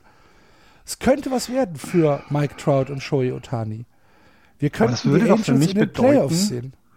Das würde ja aber bedeuten, dass das innerhalb der Franchise schon länger klar war und dass man dann entsprechend demotiviert ist. Wäre das der Ansatz? Oder Nö, ist es, es, kann, ein, es, kann ja, es kann ja auch sein, dass, dass er gesagt hat, okay, das ist jetzt unser Shot. Wir haben, ich habe eh nur noch bis 2023, weil äh, Shohei Otani dann nach der 2023er Saison Free Agent wird. Ähm, jetzt haben wir eine ne, ne, ne gute Chance und ähm, wenn das jetzt bis in den bis zur Trade Deadline, bis zum All-Star Break, wenn das jetzt äh, so weitergeht, dann gucke ich, dann stecke ich vielleicht auch noch ein bisschen Geld rein und dann machen wir es dieses Jahr. So, und dann stürzen die halt einfach von zehn Spielen über, äh, über 500 sehr, sehr schnell und fast schon beispiellos auf 10, 15, 23 Spiele unter 500 ab. Und vielleicht hat er dann irgendwann in einer stillen Minute bei einem guten Roten in seinem Ohrensessel gesagt, ihr könnt mich meine Füße fassen. Ich bin jetzt hier weg. nicht? Macht euren Scheiß doch ja, alleine. so, Vor weißt du, also so, so stelle ich mir das als, also ich stelle mir das tatsächlich als mögliches Szenario vor, dass der dann halt gesagt hat, nee, habe ich keinen Bock mehr drauf. Und jetzt kriege ich noch gutes Geld dafür, weil jetzt ist noch Shohei Utani da. Jetzt ist noch Mike Trout da.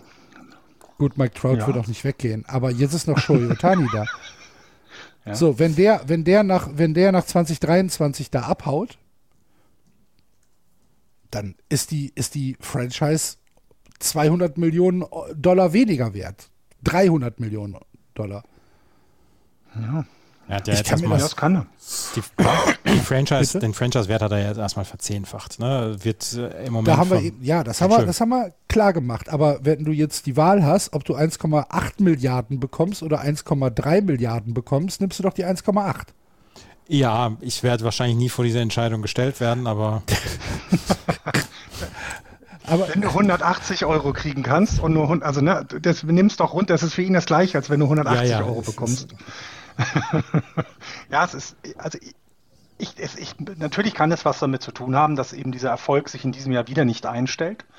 Ähm, ich kann halt schwer einschätzen von außen, wie groß sein Einfluss war auf das, was dann in der Franchise selber passiert ist. Ne? Wir hatten ja nun, na, wir haben den Albert Puchholz-Vertrag damals arg kritisiert. Hm, Das waren ja, der hat ja auch mal bei den Angels gespielt. Justin Upton hatte jetzt gerade aktuell einen relativ hohen Vertrag, der gar nicht spielt in der Saison oder ist jetzt irgendwo anders unter Vertrag. Ich weiß es jetzt gar nicht aus dem, aus dem ersten. Man hört nichts von ihm. Ähm, also das heißt, es, es sind ja, ich, ich weiß halt nicht, wie groß sein Einfluss war und dass er dann gesagt hat, so jetzt macht doch euren Mist allein, das kann ich mir sehr gut vorstellen. Klar. Und natürlich hast du vollkommen recht, natürlich wird er in diesem Jahr mehr kriegen, als wenn sie nächstes Jahr verkauft, sollte Otani ihm nicht mehr dabei sein. Das sehe ich, sehe ich genauso. Nur der Verkauf geht ja nicht von heute auf morgen über die Bühne. Darf man auch nicht vergessen. Das dauert ja noch ein bisschen, bis der denn, bis sie wirklich verkauft sind. Das muss ja auch noch durchs Board der Owner und und und. Also du kannst, du kannst ja nicht einfach hingehen und sagen, hier eBay Kleinanzeigen und dann schreit jemand den letzten Preis von, ne? das ist 180. Preis. Ich, ich würde es gerne mal ausprobieren, dann einfach mal einen Betrag dorthin geben und sagen, hey, das bin ich, bin ich bereit, für die Franchise zu zahlen. Das wäre dann so irgendwie na, hoher dreistelliger Bereich. ja, So es gibt 500 aber ja, es, es gibt auch Folgekosten, Florian. Die muss da der Besitzer nicht tragen. Das macht doch, das, die, die tragen sich davon selber. Ja, so ja. Vertrag von Mike Traut hast du doch mit Hotdog-Verkauf locker drin. Wisst ihr, wisst Ja. ihr übrigens, was der Unterschied und was sich Julio Rodriguez nicht in seinen Vertrag hat schreiben lassen, was Mike Trout drin hat? Mike Trout hat eine eigene Loge im Angel Stadium und Diamond Club Seats. Hat Julio Rodriguez nicht? Versäumnis meiner Meinung nach. Ja. Da würde ich mit, da würde ich meinen Vielleicht gibt es die aber in entlassen. Seattle auch einfach gar nicht. Das ist jetzt das ist ja wirklich schön. Ich glaube schon, dass es ja. ja also ich, ich finde es ich halt spannend, dass wir jetzt mitten in der Saison so eine Nachricht haben. Ne? Bei den Nationals wusste man es, bei, ja. den, bei den Angels kommt es überraschend und ähm, das ist schon, also ist schon eine, eine, eine fantastische Zeit, die wir gerade erleben. Ja. Ja. Was tippt ihr denn? Wie, Wie was tippen wir denn? Ja, bleiben, bleiben die Angels in Anaheim, in, in, in Los Angeles und werden nur einen neuen Owner kriegen oder sehen wir hier eine Relocation? Nein, das, die werden in, in Los Angeles bleiben. Ist ja ein, Riesen, ja. Ist ja ein Riesenmarkt. Ja, aber, der, aber ein Riesenmarkt, der hart ist. Ja, trotzdem. Das ist eine die, die werden die, also so ein MLB-Club. Das nächste Team, genau, das nächste Team, was umzieht, sind die äh, Athletics und der Rest bleibt erstmal da, wo er ist. Okay. Und dann haben also, wir die erste Franchise in Las Vegas. Nach Las Vegas. Genau. Und dann ja. haben wir die erste Franchise dort und ich glaube, dann ist diese, dann ist der Druck, der auf die MLB gerade lastet, weil Football ist vorangegangen. MLB muss nachziehen.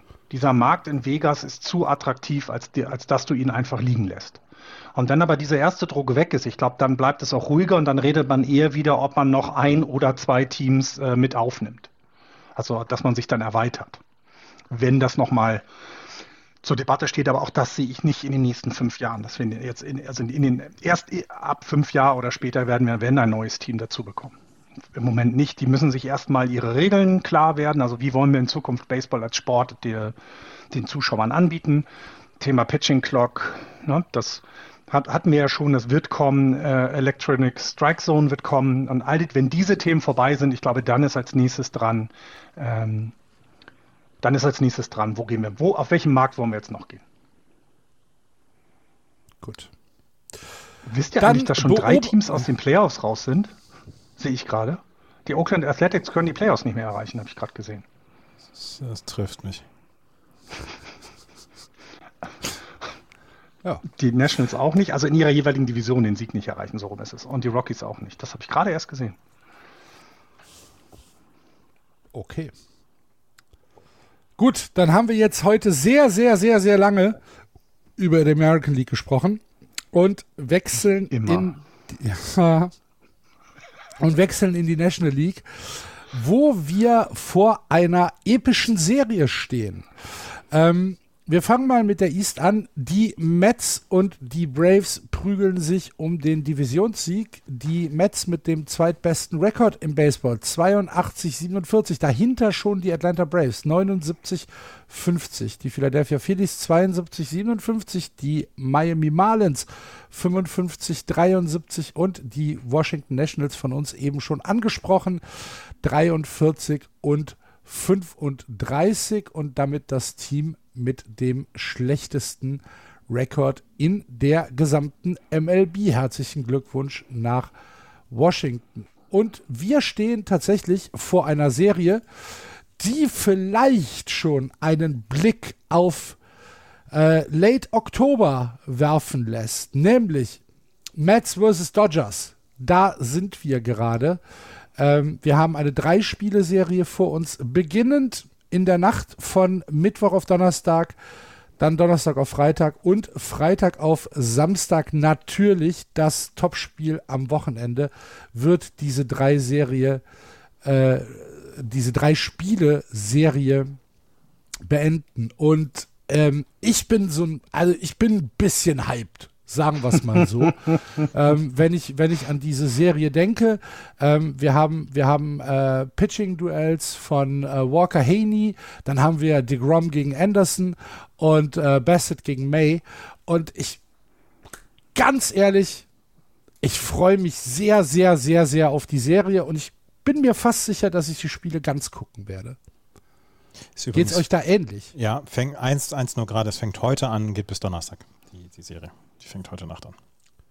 In der Nacht von Mittwoch. Ah, nee, wir haben ja Dienstag, Entschuldigung. Mhm. In der Nacht von Dienstag auf Mittwoch. Ja. ja. Du lebst wie immer in der Zukunft, Axel. Du bist uns Nein, voraus. Es, nee, nee. Ähm, bei uns, bei uns ist ja dann schon Mittwoch und das macht mich immer ein wenig, weißt du, Zeitverschiebung und dumm. Dann, äh, da kann man durcheinander kommen. Nein, von äh, Dienstag auf Mittwoch. Natürlich.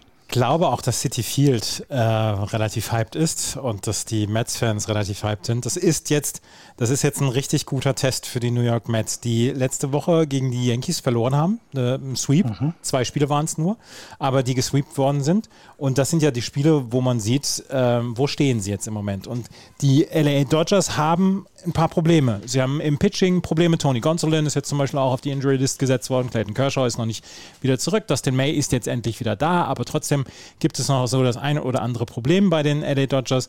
Und ähm, trotzdem äh, ist das wie eine gut geölte Maschine, wie sie einfach durch die Liga rauschen. Und wenn die Mets zum Beispiel jetzt hier zwei von drei gewinnen könnten, vor ausverkauftem City Field, äh, mit einer bombastischen Stimmung in den nächsten drei Tagen, dann könnte ich mir vorstellen, dass das richtig, richtig was für Selbstvertrauen tut. Und ähm, ah, ich habe ja auch Bock drauf. ähm, heute Nacht pitcht dann Tejuan Walker. Ähm, ich war ein bisschen überrascht, dass äh, Max Scherzer nicht vorgezogen worden ist. Max Scherzer ist erst am Sonntag wieder dran. Sie geben ihm noch die drei Spiele mehr Pause. Ich hätte gedacht, dass Max Scherzer pitcht ich glaube, ich glaube, alles ist dann auch ausgerichtet, was den Plan angeht für die, die Pitching-Situation, dass du in den nächsten Wochen so pitcht, dass keiner mit On-Short Rest in irgendeiner Weise äh, pitcht. Naja, gut, also Short Rest wäre es halt nicht gewesen. Äh, Max Scherzer hat das letzte Mal am 18. August gepitcht. Ach so, Entschuldigung. Hä? Hat er? Das, ja. das habe ich nicht gewusst. Das habe ich nicht gewusst. Aber die, ähm, die, guck mal, die Dodgers haben jetzt angekündigt, dass sie auf eine Sechser-Rotation gehen bis zum Ende der Saison, mhm. eben um Arme zu sparen, um es mal so zu sagen. Ähm, deswegen, also ich, ich glaube, das ist natürlich wichtig. Ich glaube, dass also es, es wäre auch mal wichtig, so eine Serie ähm, für, für sich, die für sich zu entscheiden. Das glaube ich auch. Aber es hat noch keinerlei weitere Auswirkungen. Ne? Du hast danach noch ein paar Spiele, ähm, du hast am Ende der Saison hast du drei Spiele gegen Atlanta. Da geht es, glaube ich, eher drum. Na, du kannst jetzt musst mithalten, weil die sind immer dir noch auf den auf ah, den das Fersen. weiß ich nicht. Ich weiß, also solche solche Serien können halt einfach ähm, können halt einfach auch für den Kopf wichtig sein. Ja, wenn, du jetzt dreimal, wenn du jetzt dreimal von den Dodgers richtig eingeseift wirst, dann ist das, dann ist das, glaube ich, ähm, mental äh, schwierig zu verkraften. Du hast zweimal gegen die Yankees verloren. Stell dir mal vor, die verlieren jetzt dreimal relativ klar gegen die Dodgers. Mhm. Dann hast du als Mets meines Erachtens schon ähm, so ein kleines mentales Problem. Also ich hätte es auf jeden Fall, sagen wir es mal so. ich, ich kann nicht in die Köpfe der Leute, ich verstehe, was du meinst, absolut. Ähm, und natürlich ist es auch eine nicht unwichtige Serie, absolut. Und es ist auch äh, für das Selbstvertrauen wäre es nicht schlecht, wenn du diese Serie gewinnst, natürlich. Im, an, im Umkehrschluss, jetzt gewinnst du drei gegen die Mets, äh, gegen die Dodgers. Heißt das denn für die Dodgers, die müssen sich, okay, lassen wir das. Die Dodgers müssen sich keine Nee, die müssen gar nichts. Nee, die müssen sich das lassen wir einfach machen, ja. Ich würde mir ja auch immer genau, also im Zuge dessen, ne, die Dodgers können sich sogar erlauben, 13 Spiele hintereinander zu verlieren und wären immer noch, ne, kann ich mal, 19 Spiele hintereinander zu verlieren und wären auch auf dem ersten Platz. Ähm, und die, die Mets können sich drei Spiele Verlust jetzt gar nicht leisten. Ich glaube, das ist vielleicht auch das, was noch schlimmer hinzukommt. Ne? Die Dodgers, ja, ne, die können zeigen, was sie können. Die, die, die, die stellen sich so auf wie immer zu jedem Spiel und sagen, gut, gewinnen wir mit 18 Runs Vorsprung, haben ja noch kein so gutes positives Run Differential. Ähm, die Braves spielen indessen dann zu Hause gegen Colorado. Herzlich willkommen. Das heißt, du kannst dann nicht nur diese Serie verlieren, sondern sogar den ersten Platz in der Division. Und das, glaube ich, macht dann, das macht es, glaube ich, nochmal für die Mets und für das City Field nochmal intensiver, definitiv. Ich bin gespannt. Also ich freue mich auf jeden Fall auf die Serie. Äh, eine gute Nachricht gibt es aus Atlanta. Ich weiß nicht, habt ihr mitbekommen, dass ähm, ähm, äh, Jackson Stevens äh, am, am, Kopf getroffen worden ist? Ja. Ähm, Line Drive. Zum Glück nicht. Äh, ja, ähm, äh, wie gesagt, Line Drive, äh, der ihn am, am, Kopf getroffen hat ähm, und er ist dann ins Krankenhaus gekommen.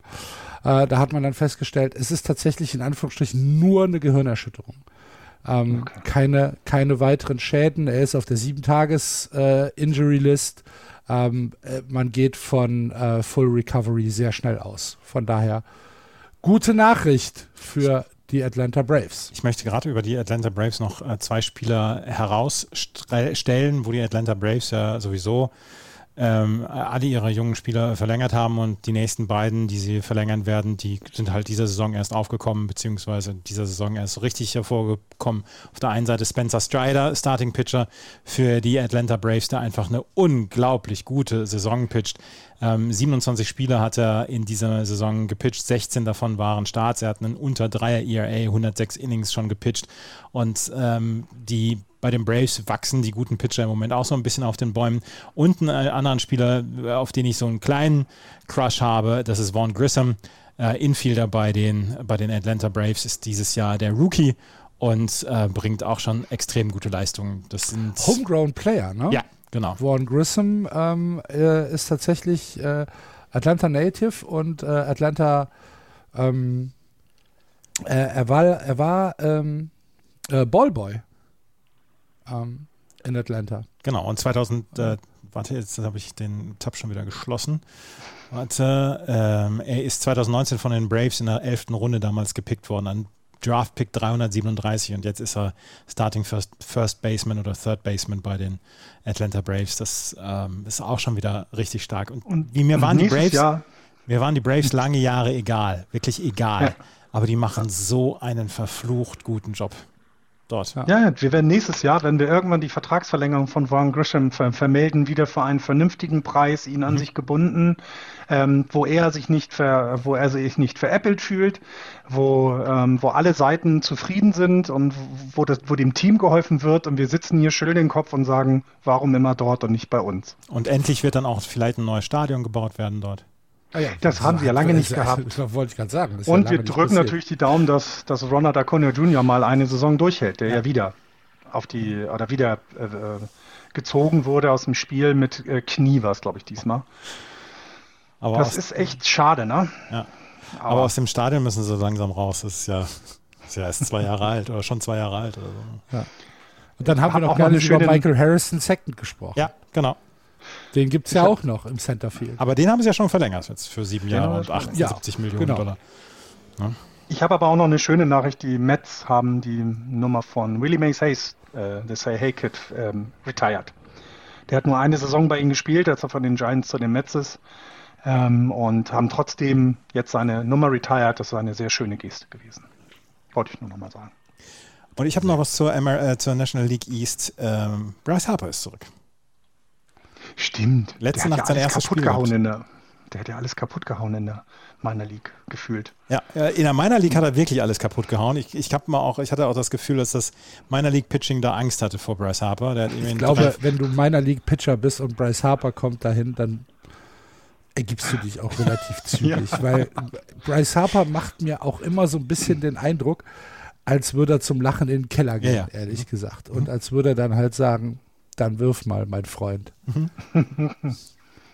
Letzte Nacht hat er zwei Hits gehabt und da haben die Phillies nach 7 zu 0 Führung gegen die Arizona Diamondbacks noch mit 13 zu 7 verloren, obwohl sie äh, Madison Baumgartner komplett rumgeschubst haben, ähm, der nach drei, zwei Drittel Innings runter musste, ausgebuht worden ist und dann haben sie es noch verloren, 13 zu 7. Das war dann auch wieder so ein bisschen typisch Phillies. Ja. Klingt so dann auch, wenn sie nun echt sich ein bisschen gestreckt haben, die letzten Wochen waren ja immer dabei, dass sie dass sie sich auch in dem Playoff, in dem Wildcard-Rennen ein bisschen nach oben geschoben haben. Und dann kommt aber mal wieder sowas. Ich glaube, das brauchen die auch so. Einmal, einmal alle zwei Wochen muss irgend so ein Quatsch passieren. Gut. Dann, wenn wir von Überraschung reden, müssen wir natürlich eine Division weitergehen. Überraschung, Überraschung, ratet, wer zurück ist, die St. Louis Cardinals stehen an der Tabellenspitze der National League Central 57-54. Die Brewers haben abreißen lassen, müssen sechs Spiele mittlerweile zurück. 68-59. Die Cubs 55-74 und haben sich damit einen kleinen Vorsprung vor den Cincinnati Reds erarbeiten können, die bei 50-77 stehen. Die Pittsburgh Pirates 48-80 am Tabellenende mit einer eher traurigen Woche die St. Louis Cardinals, wir haben es ja mehr als einmal schon gesagt, dass wir differenziert sind im in der Betrachtung des St. Louis Cardinals. Aber wenn ich mir dann die letzten zwei Wochen angucke, Sweep gegen die Rockies, Sweep gegen die Diamondbacks, Seriensieg 3-2 gegen die Cubs, Seriensieg 2-1 gegen die Braves, jetzt das erste Spiel gegen die Reds gewonnen, mit Albert Pujols, ihr kennt ihn, den guten Albert. ähm, aus dem wird mal was, glaube ich. Das, aus dem könnte mal was werden, zu dem wir gleich äh, dann noch etwas äh, ausführlicher kommen werden. Dann wird mir wieder klar, das ist, das, also dieses Team ist, ich glaube, die machen das auch nur für uns. Dass die sich so am Anfang der Saison schwimmen die so ein bisschen mit und wir denken halt, ach so, ja, vielleicht dieses Jahr mal was anderes und die Cardinals kommen nicht zurück und dann wird es irgendwann Ende Juli, Anfang August und dann sagen sie, so, jetzt gucken wir kurz auf die Uhr. Ah, jetzt müssen wir. Und dann, äh, keine Ahnung, dann, dann wird gesagt, hier, Paul Goldschmidt, wie sieht aus? Du stehst bei 320, geh mal auf 335 bitte. Mach mal ein paar Home Runs, mach mal ein paar RBIs. Albert, du hast gegen 438 Pitcher bisher einen Home Run geschlagen. Mach mal 450 draus. Und dann machen die das halt einfach. Und dann denkst du dir halt, warum? Wie kommt das? Wo kommen die auf einmal schon wieder her? So, es ist halt. Ja, und dann überlegt es, noch, dass sie sich innerhalb der Saison, zur Trading Deadline, geben sie Harrison Bader ab und kriegen John Montgomery, Jordan ja. Montgomery und der pitcht einfach dann gut für sie. Das ist halt auch, es kommt dann halt auch noch Obwohl zusammen. sie dieses Jahr tatsächlich nicht übers Pitching kommen, ne? Die ja. kommen dieses Jahr tatsächlich Nein. über die Offensive. Was, was, ja. äh, was Paul Goldschmidt in dieser Saison abreißt, das Wahnsinn. ist jenseits von Gut und Böse und er ist in der Lage, er könnte in der Lage sein, der erste Triple Crown Winner, also Home Runs, RBIs und äh, Hits? Betting. Betting Average, Entschuldigung, ja, ähm, zu werden seit 1937 in der National League. Seit 1937 Joe Ducky Medwick. wer, wer, kennt Joe ihn? Ja, Ducky Medwick. damals. Ja, genau. ja, damals. Der war der letzte, der war der letzte Triple Crown Gewinner in der National League. Seitdem hat es, ähm, also die letzten sechs Triple Crown Sieger waren alle in der American League. Der letzte war Miguel Cabrera 2012 und davor hat es Karl Jastrzemski gehabt 1967. Und Paul Goldschmidt zerstört gegnerische, gegnerisches Pitching im Moment nach allen Regeln der Kunst. Ich habe jetzt mir die letzten 15 Tage nur angeguckt. Mhm. Paul Goldschmidt mit einem 3,82er Betting Average, 4,53er On-Base Percentage. Nolan Arenado, 3,92er Betting Average, 4,29er On-Base Percentage. Und das wird dann alles nur noch gecrushed durch diesen 42-Jährigen, der im letzten Jahr seines Monstervertrages steht, Albert Puchholz, 4,29er Betting Average, 4,87er On-Base Percentage. 4,29er Betting Average? In den letzten 15 Tagen. 35 At-Bats, 15 Hits hat er gehabt. Wow. Davon waren fünf Home Runs. Paul Goldschmidt ja, in den letzten 15 Tagen mit fünf Home Runs. Tyler O'Neill mit fünf Home Runs. Lars Nutbauer mit vier Home Runs. Tommy Edman mit drei Home Runs. Die hauen alles kaputt seit ein paar Wochen, die Cardinals. Ja, wenn man sich das mal anguckt, ne? du hast, ähm, nimm mal das OPS, also On-Base Percentage und Slugging, was ja ausspricht, wie häufig du auf Base kommst und wie gut deine Hits sind. Ähm, äh, wenn man die gesamte MLB nimmt, sind in den Top 5 zwei Spielern der, der Cardinals, nämlich Paul Goldschmidt mit über 1000 OPS. Und danach kommt ja auch noch dieser Nolan Arenado, hat, man auch vielleicht schon mal gehört, äh, der ähm, 9, 49er ähm, also Punkt 940er ähm, OPS hat. Also das heißt, ne, da, da, da sind dann Jordan Alvarez ist noch davor, Aaron Judge führt das Ganze an. Klar, bei so viel Home Runs ist es auch irgendwie zu erwarten. Ähm, Paul Goldschmidt ist eben Zweiter und das ist schon, das ist schon eine Liga in der Offensive, die wir lange bei den, bei den Cardinals so nicht gesehen haben. Ne? Das hatten wir zu der Zeit, also rechnen wir mal zehn Jahre zurück, als, als der Arbeit, ich will jetzt nicht sagen, als er noch gut war, weil dann wird er jetzt nochmal 20 Homeruns schlagen, als er noch jünger war, sagen wir es mal so. Als er noch jünger war, ähm, zu der guten Zeit, da hatten die Cardinals offensiv starkes Team, aber die Jahre danach sind sie tatsächlich, ja, hat er ja gesagt, auch viel übers Pitching gekommen.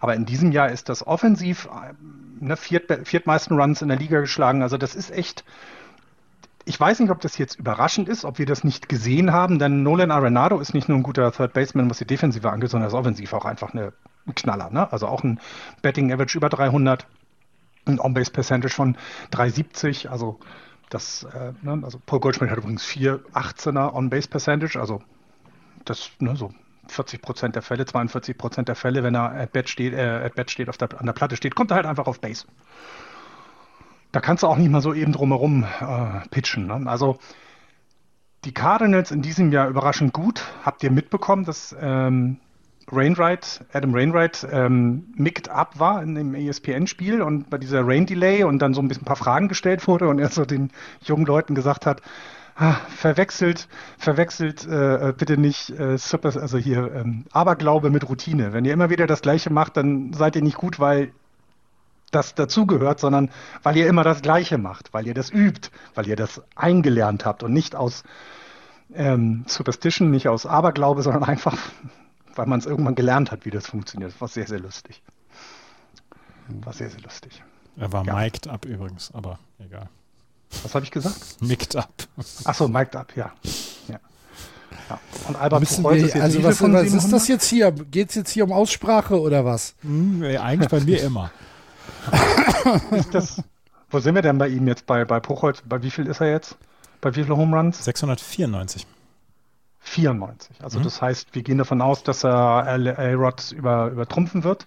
Das wird er in diesem Jahr noch schaffen. Ich glaube, er hat sich jetzt so angestrengt, denn er hat ja sehr deutlich gesagt, wenn, ähm, auch wenn er die 700 nicht knacken wird, er spielt nächstes Jahr kein Baseball mehr. Mhm. Ja. Und ich würde verstehen, wenn er nochmal zurückkommt, wenn es so nah ist, weil 700 das ist etwas für die Ewigkeit. 600 irgendwas ist auch völlig in Ordnung, aber 700 haben vor ihm dann nur zwei geschafft. Also ja, aber A-Rod, A-Rod zu überholen, das wäre, also das wäre mein allererstes Ziel. Wenn, wenn ich noch ein Ziel hätte, bitte diesen einen Home Run mehr als A-Rod zu haben. Okay. Ja. Okay, ja, und er hat und er hat jetzt äh, den, den Rekord aufgestellt, äh, dass er gegen 450 verschiedene Pitcher einen Home Run geschlagen hat. Es sind drei Generationen von Pitchern. ja. Die naja, 20 Jahre dabei. Ne? Man darf bei dem Ganzen nicht vergessen, ja. wie lange er eben schon dabei ist. Ne? Das ist ja. äh, also 22 Jahre Baseball spielen und dann am Ende bei 600, 700 Home Runs landen, 698, 700 Home Runs landen. Da musst du über 22 Jahre vieles, vieles richtig gemacht haben. Ja. Und das macht er gerade noch. Und ich finde auch mit 42 aufhören darf er auch. Also ist völlig in Ordnung. Ist ja jetzt nicht so, dass er da irgendwie noch irgendwie Zeit, Lebenszeit verschenkt. Und wenn man mal guckt, der einzig, der eben auf aktiv auf der auf den Fersen ist, sag ich mal, das ist der 39, 39-jährige Miggy Cabrera. Der macht ja noch ein Jahr, das hat er ja angekündigt, der wird seinen Vertrag erfüllen. Ich glaube, das tut den Tigers auch ganz gut. Und danach haben wir Nelson Cruz, der ist schon 41 und ich weiß nicht, ob der dann nächstes Jahr nochmal einen Vertrag bekommt. Der erste Home Run von Albert Fuchholz, das habe ich jetzt nochmal gerade nachgeschaut, das war gegen die Arizona Diamondbacks 2001 gegen Martin Armando Reynoso Gutierrez. Der hat 1966, ist 1966 geboren. Also ein Mann, der 56 Jahre alt ist. Dagegen hatte Albert Fuchholz seinen ersten Home Run 2001. Das kann ich auch. Gegen 56-Jähriger kann ich auch einen Home Run schlagen. Bin mir nicht sicher. ja. Ist eine fantastische Karriere. Ähm, World Series hat er auch gewonnen, also. Die ist okay, die kann. Man, kann man, ja, kann man, glaube ich, so abhaken und ich glaube, er kann auch ganz beruhigt dann in den Ruhestand gehen und ähm, dann mit, ähm, mit äh, Jadir Molina zusammen Baseball, äh, Basketball gucken in der Dom-Rap oder so. Genau. Aber bitte diese drei Home Runs, Albert, wenn, wenn du uns eins schuldig bist, dann diese drei Home Runs noch. Hä? Ich bin sehr optimistisch, ehrlich gesagt. Ja, ich auch. Naja, und vor allen Dingen, du kannst ihn zum Glück, das Gute ist ja, er kann das bei den Cardinals so machen, weil wir den DH haben. Er kann ja. eben reingehen, er muss nicht auf dem Feld spielen. Sie können alles darauf auslegen. Die Cardinals sind sicher in den Playoffs. Ich sehe keinerlei Möglichkeit, dass die, ähm, dass die äh, äh Brewers da nochmal hinterherkommen. Ich, ich, sehe das nicht. Die sind nicht so stark in diesem Jahr. Und deswegen, das können sie jetzt völlig und völlig ausspielen. Und das ist, sei ihnen auch gegönnt. Also so wie die Playoffs, weil sie wirklich ein tolles Team haben. Aber dass Albert da noch einen, einen wesentlichen Teil, stell dir mal vor, der, keine Ahnung, Spiel 7, äh, National League äh, Championship Series gegen die Dodgers und er haut den, äh, haut den Walk-off-Home Run raus oder so. Nee, kann nicht sein. Spiel 7 wäre kein Walk-off-Home Run. Den letzten Home Run im Spiel und die Cardinals ziehen in die World Series ein. Ich meine, aber, aber das wäre ja wirklich super. Guter Punkt, also wirklich guter Punkt. Dadurch, dass es dieses Bargaining Agreement gab mit dem Universal DH, ansonsten hätte, wäre er nicht in dieser Nähe. Weil als First genau. Baseman hätten sie ihn nicht so, so häufig spielen lassen. Er hätte in der American League unterkommen müssen, bei irgendeinem Team dort. Ne? Das, ja. das hätte er vielleicht auch noch gekonnt. Das wäre irgendwo vielleicht möglich gewesen. Aber es ist genau das, das hätte da wahrscheinlich auch keiner gemacht, weil sie dann eben einen Platz für jemanden weggeben, dem sie Spielzeit geben wollen. Ähm, und der Designated Hitter eben, naja, gut, kannst du so ein bisschen nebenbei machen, aber das willst du nicht. Und so hat er jetzt die Chance, seinen, diesen Rekord, also die 700, würde ich ihm auch absolut gönnen. War ja immer ein netter Typ bisher. Also, er war nie frech zu mir. Mich hat, mir hat er auch nichts getan. Gut. Habt ihr noch was aus der Central, was wir erzählen müssen? Nein. Gut, dann mhm. machen wir diese Woche rund mit einem Blick auf die National League West, wo die LA Dodgers den besten Rekord im Baseball haben. Tatsächlich 30. August, sie haben schon 89 Siege. Das ist okay. 89 und 38, eine 701 Winning Percentage mit 286 plus Run Differential. 686 Runs haben sie geschlagen. 686. Dahinter 19,5 Spiele mittlerweile zurück. Die Santiago Padres 71,59. Die Giants 28 Spiele zurück, 61, 66. Die Diamondbacks 60, 67 und die Colorado Rockies 55, 74. Was haben wir in dieser, in der frühen Saison uns auf das Ende der Saison in der National League West gefreut, wenn es ein Two-Way-Race zwischen den Dodgers und den Padres geben kann, wenn wir gesagt haben, ach du liebe Güte, das könnte richtig, richtig, richtig interessant werden dieses Jahr. Und jetzt haben wir, wie gesagt, den 30.08. und die Padres sind 19,5 Spiele zurück. Ich bin, eigentlich ist das eine Statistik, die mich fassungslos macht. Äh, äh, mich auch. Wie gut sind die Dodgers? Die Boston Red Sox sind letzter der Tabelle und haben 16 Spiele hinter den Yankees. Und wir sagen, oh, okay, das ist echt gut von den Yankees. Hier reden wir davon, dass der zweite, der immer noch einen positiven Rekord hat, der neun Spiele mehr gewonnen hat als die Red Sox, 19,5 Spiele zurück sind. Die Dodgers können sich jetzt zwei Wochen lang brauchen die einfach nicht antreten, können sich ausruhen. Und sie wären immer noch Erster in der Division. Ja. Es kommt ja alles zusammen bei den LA Dodgers. Sie haben überragendes Pitching, in allen Positionen. Es gibt zwischendurch mal den einen oder anderen, der mal einen Run abgibt im Relief-Pitching etc. Ansonsten schnurrt das Ganze wie ein Kätzchen. Sie können jetzt auf eine Sechs-Mann-Rotation gehen, obwohl sie Leute wie Tony Gonsolin auf die Injury List sitzen müssen, obwohl sie jemanden wie Clayton Kershaw haben, obwohl sie jemanden wie David Price eigentlich nicht mehr im Starting Pitching einsetzen können und obwohl sie dann zwischendurch dann auch sagen, okay, Craig Kimbrell ist vielleicht nicht mehr unbedingt der beste Pitcher, den wir haben. Ist alles völlig egal. Sie können aus dem Vollen schöpfen, vor allen Dingen, weil sie eine extrem gute Farm haben. Und dann haben sie ein Hitting, ähm, wo man sagt, da ist, da ist keine Schwachstelle. Du hast diese ähm, das ist die personifizierte Tiefe in diesem Line-Up von den, von den LA Dodgers. Du hast keinen in diesem Line-Up zwischen 1 und 9, wo du sagst, okay, das ist jetzt, das ist jetzt, äh, das ist der Spieler, an den wir ran müssen. Max Manzi hat kein gutes Jahr. Das muss man so sagen. Und auch Cody Bellinger hat kein gutes Jahr. Aber auch hier könnten sich die LA Dodgers es leisten, Cody Bellinger zum Beispiel für eine gesamt, gesamte Serie auf die Bank zu setzen, Max Manzi ähm, zwischendurch dann aussetzen zu lassen, weil sie noch viele weitere Spieler haben, die einfach das dann übernehmen. Und das alleine und zusammen. Und dann die Defensive noch, wo sie mit Mookie Betts einen Spieler haben, der eigentlich alle, jedes dritte Spiel ein Highlight-Defensiv-Play hat, ist einfach. Der ständig Walk-off-Home Run schlägt, ja, weil ja. er was drauf hat. Und, und Lead-off-Home Runs. Der einfach mal Walk-off-Home Run schlägt. Ja. Äh, äh, Lead-off meine ich, Entschuldigung. Lead-off-Home Runs. Das macht er einfach mal eben so. Äh, Nebenbei. Ja. Freddie Freeman spielt, nachdem er die Series gewonnen hat, eine Saison die ihn auf den mindestens zweiten Platz äh, in der, im MVP-Vote in der National League geben. Er wäre Platz 1, würde es Goldschmidt nicht geben, meiner Meinung nach. Na, also, Aber es ist lustig, die Braves weinen ihm keine Tränen hinterher, weil Matt Olson so gut ist. Genau. Genau, das wieder, ne, wir loben die Braves, wir können die Dodgers loben, äh, loben. Die haben beide in der Offseason so vieles richtig gemacht. Und ja. äh, ne, bei den Dodgers hat man natürlich, wir haben es gerade angesprochen, ein bisschen Sorge, weil die Injured List sich so ein bisschen füllt gerade, was, was, was man ja, nicht unbedingt braucht, aber ich sagte es gerade, sie können auch einfach mit Position Player pitchen und die Spiele 14 Tage lang verlieren und haben fünf Spiele Vorsprung vor den Padres. Es ist eigentlich egal.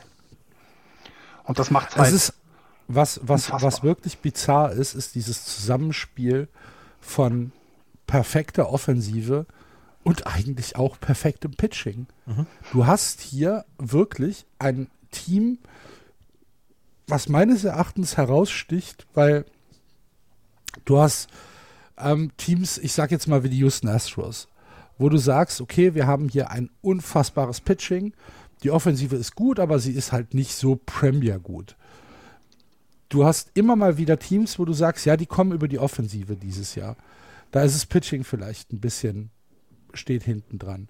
Dann hast du Teams, wo du sagst, ja, die haben super Pitching, müssen in der Offensive noch ein bisschen was nach, nachbessern, sind aber natürlich dadurch auch ähm, äh, Playoff-Contender durch ihr Pitching. So, bei den Dodgers hast du das gesamte Paket. Im Betting die meisten Runs gescored, den höchsten Betting Average, die höchste On-Base Percentage, die beste Slugging Percentage. Im Pitching die wenigsten Runs kassiert, das niedrigste ERA, das niedrigste Whip und das niedrigste Betting Against. Die Dodgers haben ein Betting Against von 210.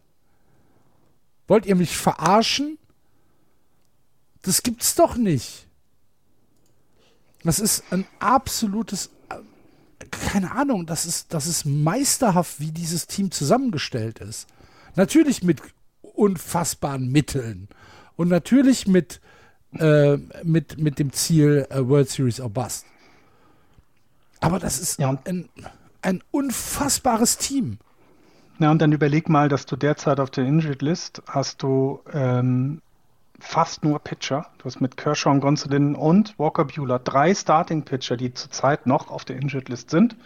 Kershaw kommt langsam wieder zurück, ja. Gonsolin ist gerade drauf, das heißt, er kommt auch noch mal wieder zum Ende der Saison. Und jetzt stellt euch mal bitte Benny vor, Duffy drei ist Mann noch nicht zurück. Ja, der ist aber, ja, der geht ja eher als Relief Pitcher. Entschuldigung. Ja, ähm, ja. Scheibenkleister, genau. Aber es ist exakt das. Stell dir mal vor, in irgendeinem Team würden dir die drei Starting Pitcher wegbrechen. Dann ist die Saison für dich zu Ende. Dann, das kannst du nicht kompensieren. Und die Dodgers kriegen es über die gesamte Saison schon hin, dass ihnen Leute fehlen. Sie können es immer wieder, immer wieder ausgleichen. Auch die Leute haben ihre, ne, Booster Gatterol war auf der Injured List. Jetzt ähm, ne, kommt wieder, Blake Trainen bleibt halt auf der Injured List und wird wahrscheinlich ähm, also er hat jetzt, das Rehab Assignment hat er jetzt im August schon angefangen. Wird also, ne, lass ihn Mitte September wieder zurückkommen. Das heißt, dann kann sogar Booster Gutterall wieder etwas schwächer sein oder mh, zu viele Innings gepitcht haben. Dann kriegst du jemanden nach, der ernsthaft ihm im Nichts nachsteht, was die Leistung angeht. Und wir haben es jetzt mehrfach gesagt, dieses Team ist so tief wie lange nicht und ich möchte auch behaupten, ich glaube, ich habe noch nie, seit ich in den 90ern Baseball gucke, ein Team gesehen, was so gut zusammengestellt war und was so gut ist, offensiv wie defensiv. Ich kann mich nicht erinnern. Also in den 90ern ja, weiß ich, die nicht. Braves, die Braves waren super mit ihrer Starting Rotation, das war alles mal top. Die Yankees hatten auch mal eine Top-Offensive, alles gut. Aber es gab immer irgendwo Lücken und ich sehe die im Moment nicht. wir haben noch nicht mal über so jemanden wie Trey Turner gesprochen. Also, weißt du, so, wir haben über ganz vieles geredet, über die Mookie Betts und, und, und Freddie Freemans und alle. Und dann ist da einer, ein Trey Turner, der, äh, äh, Turner, der kann einfach, der kann, der ist einfach so richtig gut. Offensiv, das ist, ach, ja. Aber Cody Bellinger hast du angesprochen. Also es gibt ja ein paar Lücken in diesem Jahr, die nicht so ziehen, die, also ja, und da muss man einfach mal, da haben die alles, ach Gott, ich weiß gar nicht, was ich sagen soll. Es ist das Einzige, was halt, was mir halt ja, ich weiß nicht, nächstes Jahr wird es dann für sie schlechter, hoffentlich. Es kann doch nicht jedes Jahr so sein. Es kann doch nicht immer 20 Spiele sein. Und dann kann es nicht das Jahr, dann kann nicht ein Jahr sein, wo sie nur ein Spiel zurück sind und 106 Spiele gewonnen haben. Das ist doch, das kann doch nicht die Normalität im Westen sein. Das gibt's doch nicht. Ja, es ist bizarr. Ich sehe im Moment niemanden, der auch nur ansatzweise dagegen anstinken kann. Aber Deswegen das mögen wir den Sport ja so sehr. Ähm, wir sind gespannt auf die Serie, die heute Nacht startet. Ähm, in, äh, in New York. Schauen wir mal.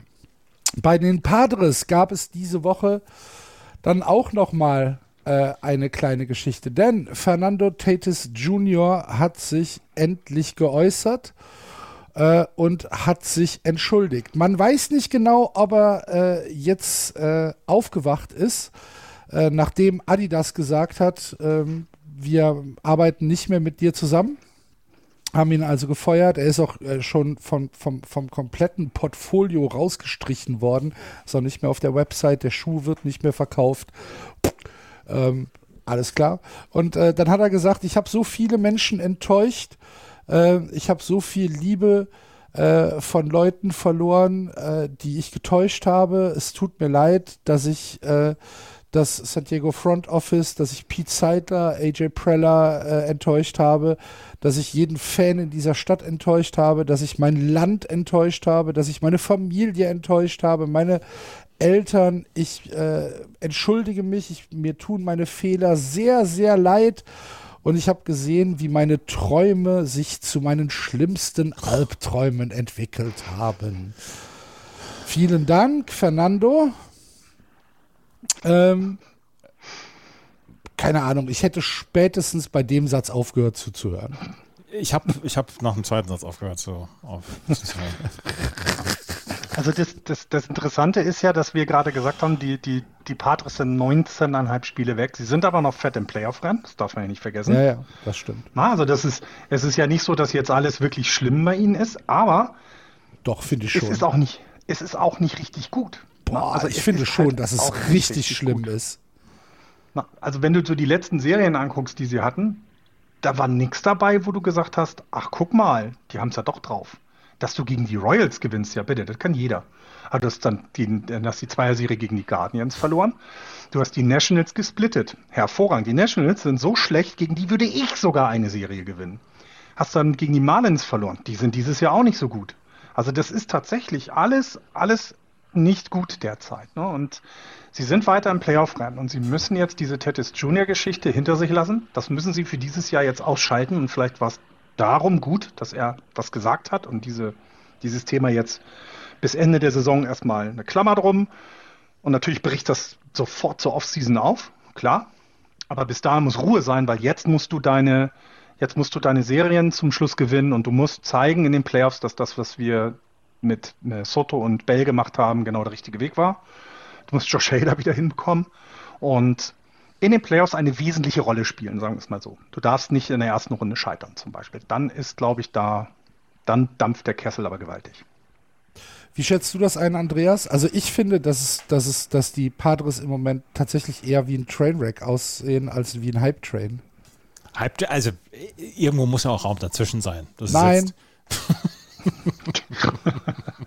es gibt schwarz und es gibt weiß. Entscheide dich. Ich nehme dann das Steingrau.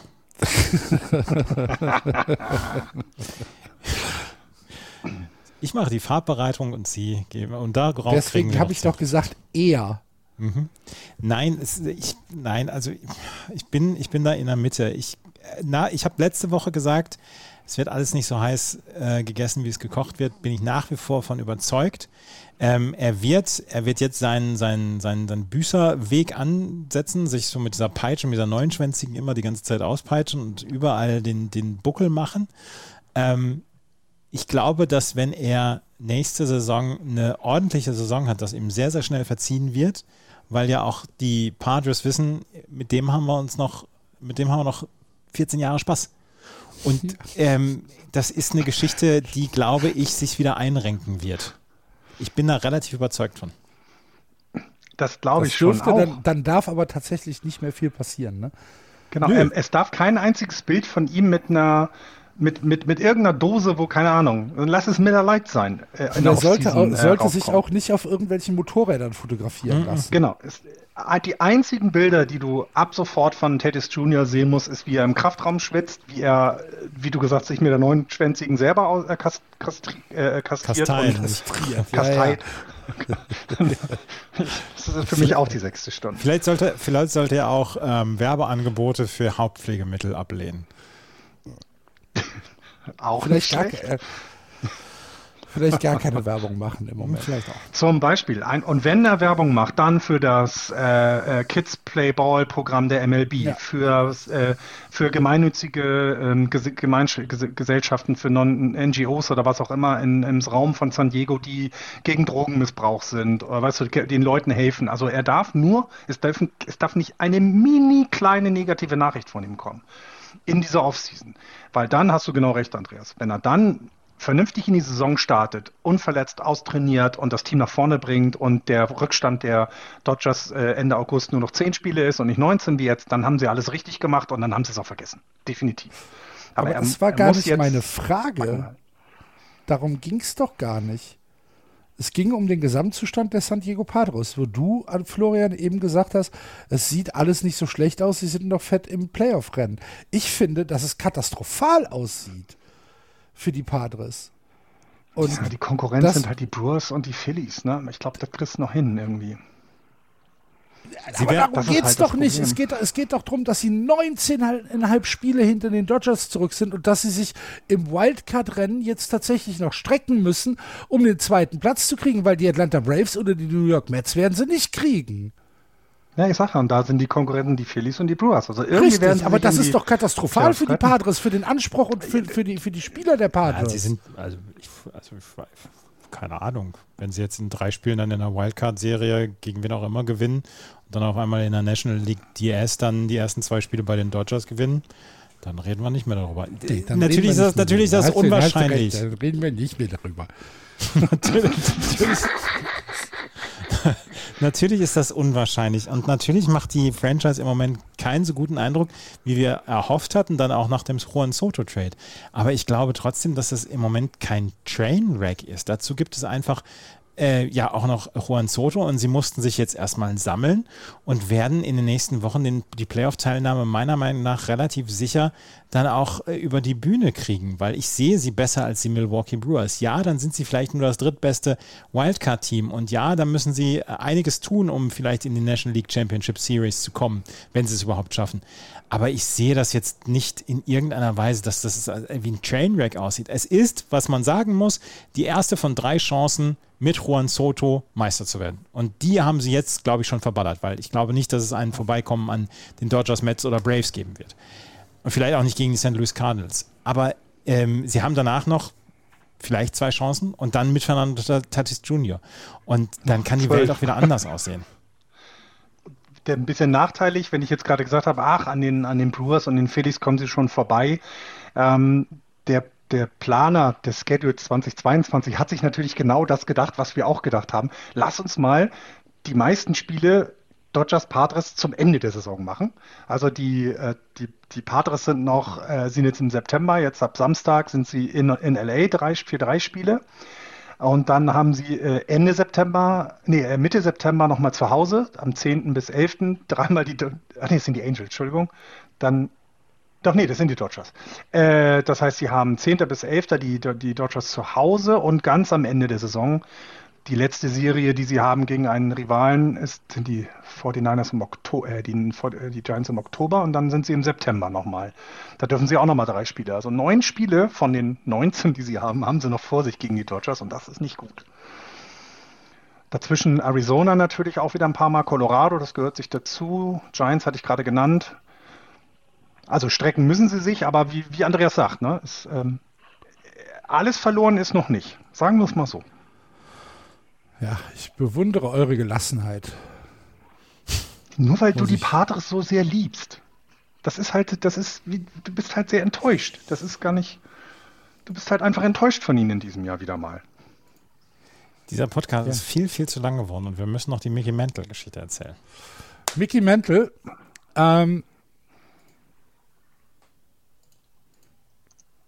äh, äh, äh, was wollte ich denn jetzt sagen? Ähm, äh, Mickey Mantle, äh, New York Yankees, hat äh, in den 50er und sech- 60er Jahren eine Weltkarriere im Centerfield bei New York gestartet, hat eine Baseball Trading Card und die wurde jetzt versteigert.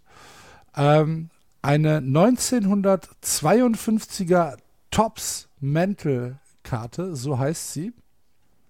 Und da hat man äh, bei der Auktion, man hat schon gedacht, so ja, das könnte ein neuer Rekord werden. Der bisherige Rekord für die Ersteigerung einer Baseballkarte waren 7,25 Millionen Dollar. Das war eine Honus Wagner Card, ähm, die ersteigert worden ist. Auch ähm, jetzt erst äh, im August. Und jetzt ist dann diese Mickey Mantle Karte auf den Markt gekommen und Andreas, die ist versteigert worden für 12,6 Millionen Dollar. Ah. 52er Karte, aber sie wurde auf einer, auf einer Skala von 1 bis 10 mit 9,5 bewertet. Also die ist, die ist wirklich perfekt noch. Also in perfektem Zustand. 70 Jahre alt. Ähm, die ist ähm, 1996 gekauft worden ähm, von einem von einem Trading Card Händler Alan Rosen, damals besser bekannt als Mr. Mint, weil Mint ist, die, ist der Zustand dieser Karte, Mint, äh, Near Mint, Mint etc. Condition. Mint Condition, genau. Und ja. ähm, die wurde 86 von Alan Rosen gekauft. Er hat damals einen, ähm, einen Anruf bekommen aus Boston und hat da, ähm, da wurde gesagt, hier, wir haben ein paar Sachen und ähm, guck dir das mal an. Der hat damals Haus und Hof verkauft dafür, für diese Karten. Für 125.000 Dollar hat er damals 5.500 Karten gekauft von diesem Typen, inklusive Dutzenden von Trading Cards für Mickey Mantle. Und ähm, ein, in ein, 1991 hat er schon eine dieser ähm, Karten von Mickey Mantle für 50.000 Dollar verkauft. Und diese Karte, die war 31 Jahre lang, wusste man nicht, wo die war und wer die gekauft hat. Und jetzt wurde sie halt in diesem perfekten Zustand, wurde sie dann auf den Markt geschmissen und hat diese 12 Millionen Dollar, über 12 Millionen Dollar ähm, erreicht. Und ähm, es war eine gute Auktion. Da wurde nämlich auch noch ein Schläger von Babe Ruth versteigert für 1,68 Millionen Dollar. Und äh, ja, Mickey Mantles Trading Card von 1952 ist für 12 Millionen Dollar über den Tisch gegangen. Ja. Traum eines jeden, Traum eines jeden, äh, ja, eines jeden kleinen Jungen, ne? dass du, mhm. dass du zu Hause so eine Karte irgendwie liegen hast und ja, die ist dann plötzlich 12 Millionen Dollar wert. Ich überlege gerade, ob ich noch alte ich überlege gerade tatsächlich noch, ob ich noch alte Panini-Karten, so 87er HSV, weißt du, so, so Dietmar Jakobs oder so, werden die auch 12 Millionen wert jetzt? Nein. Ich weiß das gar nicht. Meinst vor, du nicht? Vor allen Dingen, die werden ja irgendwo drin kleben, wahrscheinlich. Stimmt, die ist nicht im Original, ne? Ja, vermutlich ist das so. Ja, ja das ist schon, ähm, das ist schon, schon krass. Weiß man, wer die gekauft hat? Ähm, nee. Ich glaube, solche Leute bleiben dann immer anonym, ne? Ja. Nee, also ich glaube, ich würde es auch machen. Also, weil du kannst ja jetzt, also du, du musst ja aufpassen, wenn jetzt jemand weiß, dass die jetzt 12 Millionen wert war, dann wird sie in 10 Jahren 15 Millionen wert sein. Oder 18 oder 20. Also du musst ja echt aufpassen, weil das ist. Die eine Karte ist so viel Geld wert, wie ich in meinem Leben nie verdienen werde, ne? Vermutlich, ja, komm gut hin. Ja, ich brauche noch sechs Jahre. Na, okay. Na, Apropos Geld, ich habe auch noch ein kleines Thema. Das, Hau raus. Ich muss, ich, gar nicht ich muss so langsam los. Hau raus. Es geht darum, ähm, die Major League Player Association hat jetzt den Spielern der Minor League ein Angebot unterbreitet oder einen Vertrag hingelegt. Und wenn sie das, wenn sie den mit 50 Prozent der Spieler das unterschreiben, dann wird ab sofort die Major League Player Association auch die Minor League Players vertreten. Und das wäre ein Riesenschritt für die Minor Ligas, weil sie dann eben gewerkschaftlich vertreten sind, so wie es die Majors auch sind. Und ähm, das wollte ich noch erwähnt haben, weil das kann ein Meilenstein in der Geschichte der Minor League sein, den wir hier gerade erleben. Und das darf nicht untergehen. Und kann aber natürlich auch, kann natürlich großen Ärger mit den Ownern geben, ne? Kann großen Ärger mit den Ownern Weil wir haben ja letztes Jahr ja schon mal darüber gesprochen, wie viel Probleme es in der Minor League mit zum Beispiel Housing-Unterkünften gibt, wie ähm, gerade in Single und, ähm, und Rookie Leagues die Spieler äh, da tatsächlich äh, im, im, im Auto schlafen müssen teilweise oder in irgendwelchen ähm, äh, Dorms untergebracht werden. Äh, ich glaube, das, das ist ein viel zu komplexes Thema, als dass wir da jetzt äh, in, in einer Minute äh, eine Bewertung für abgeben. Genau, das wollte ich auch nicht. Ich wollte es nur erwähnen, weil es kann sein, dass wir hier was Historisches sehen und ich werde mein Auge weiter drauf haben. Sehr gut. Dann müssen wir Andreas jetzt ähm, zum, zum äh, nach draußen schicken, sagen Ja. wir es mal so. Wir machen für heute Schluss. Vielen, vielen Dank fürs Zuhören, liebe Leute. Das war Just Baseball für diese Woche. Wenn ihr Anregungen, Kritik, Fragen habt, gerne in die sozialen Medien posten, Twitter, Instagram, ihr kennt das Spiel oder Kommentare im Blog. Sehr, sehr gerne eine Rezension bei iTunes hinterlassen, das hilft uns ein bisschen sichtbarer zu werden. Und wenn ihr Just Baseball unterstützen wollt, gibt es auf justbaseball.de unten rechts einen kleinen Button, da steht Steady drauf. Wenn ihr da draufklickt, dann könnt ihr uns einen Kaffee ausgeben. Vielen, vielen Dank an alle, die das bisher machen. Und vielen Dank an dich, wenn du das jetzt in Betracht ziehst. Wir hören uns nächste Woche wieder. Bis dahin, bleibt gesund. Tschö. Tschüss. Ciao.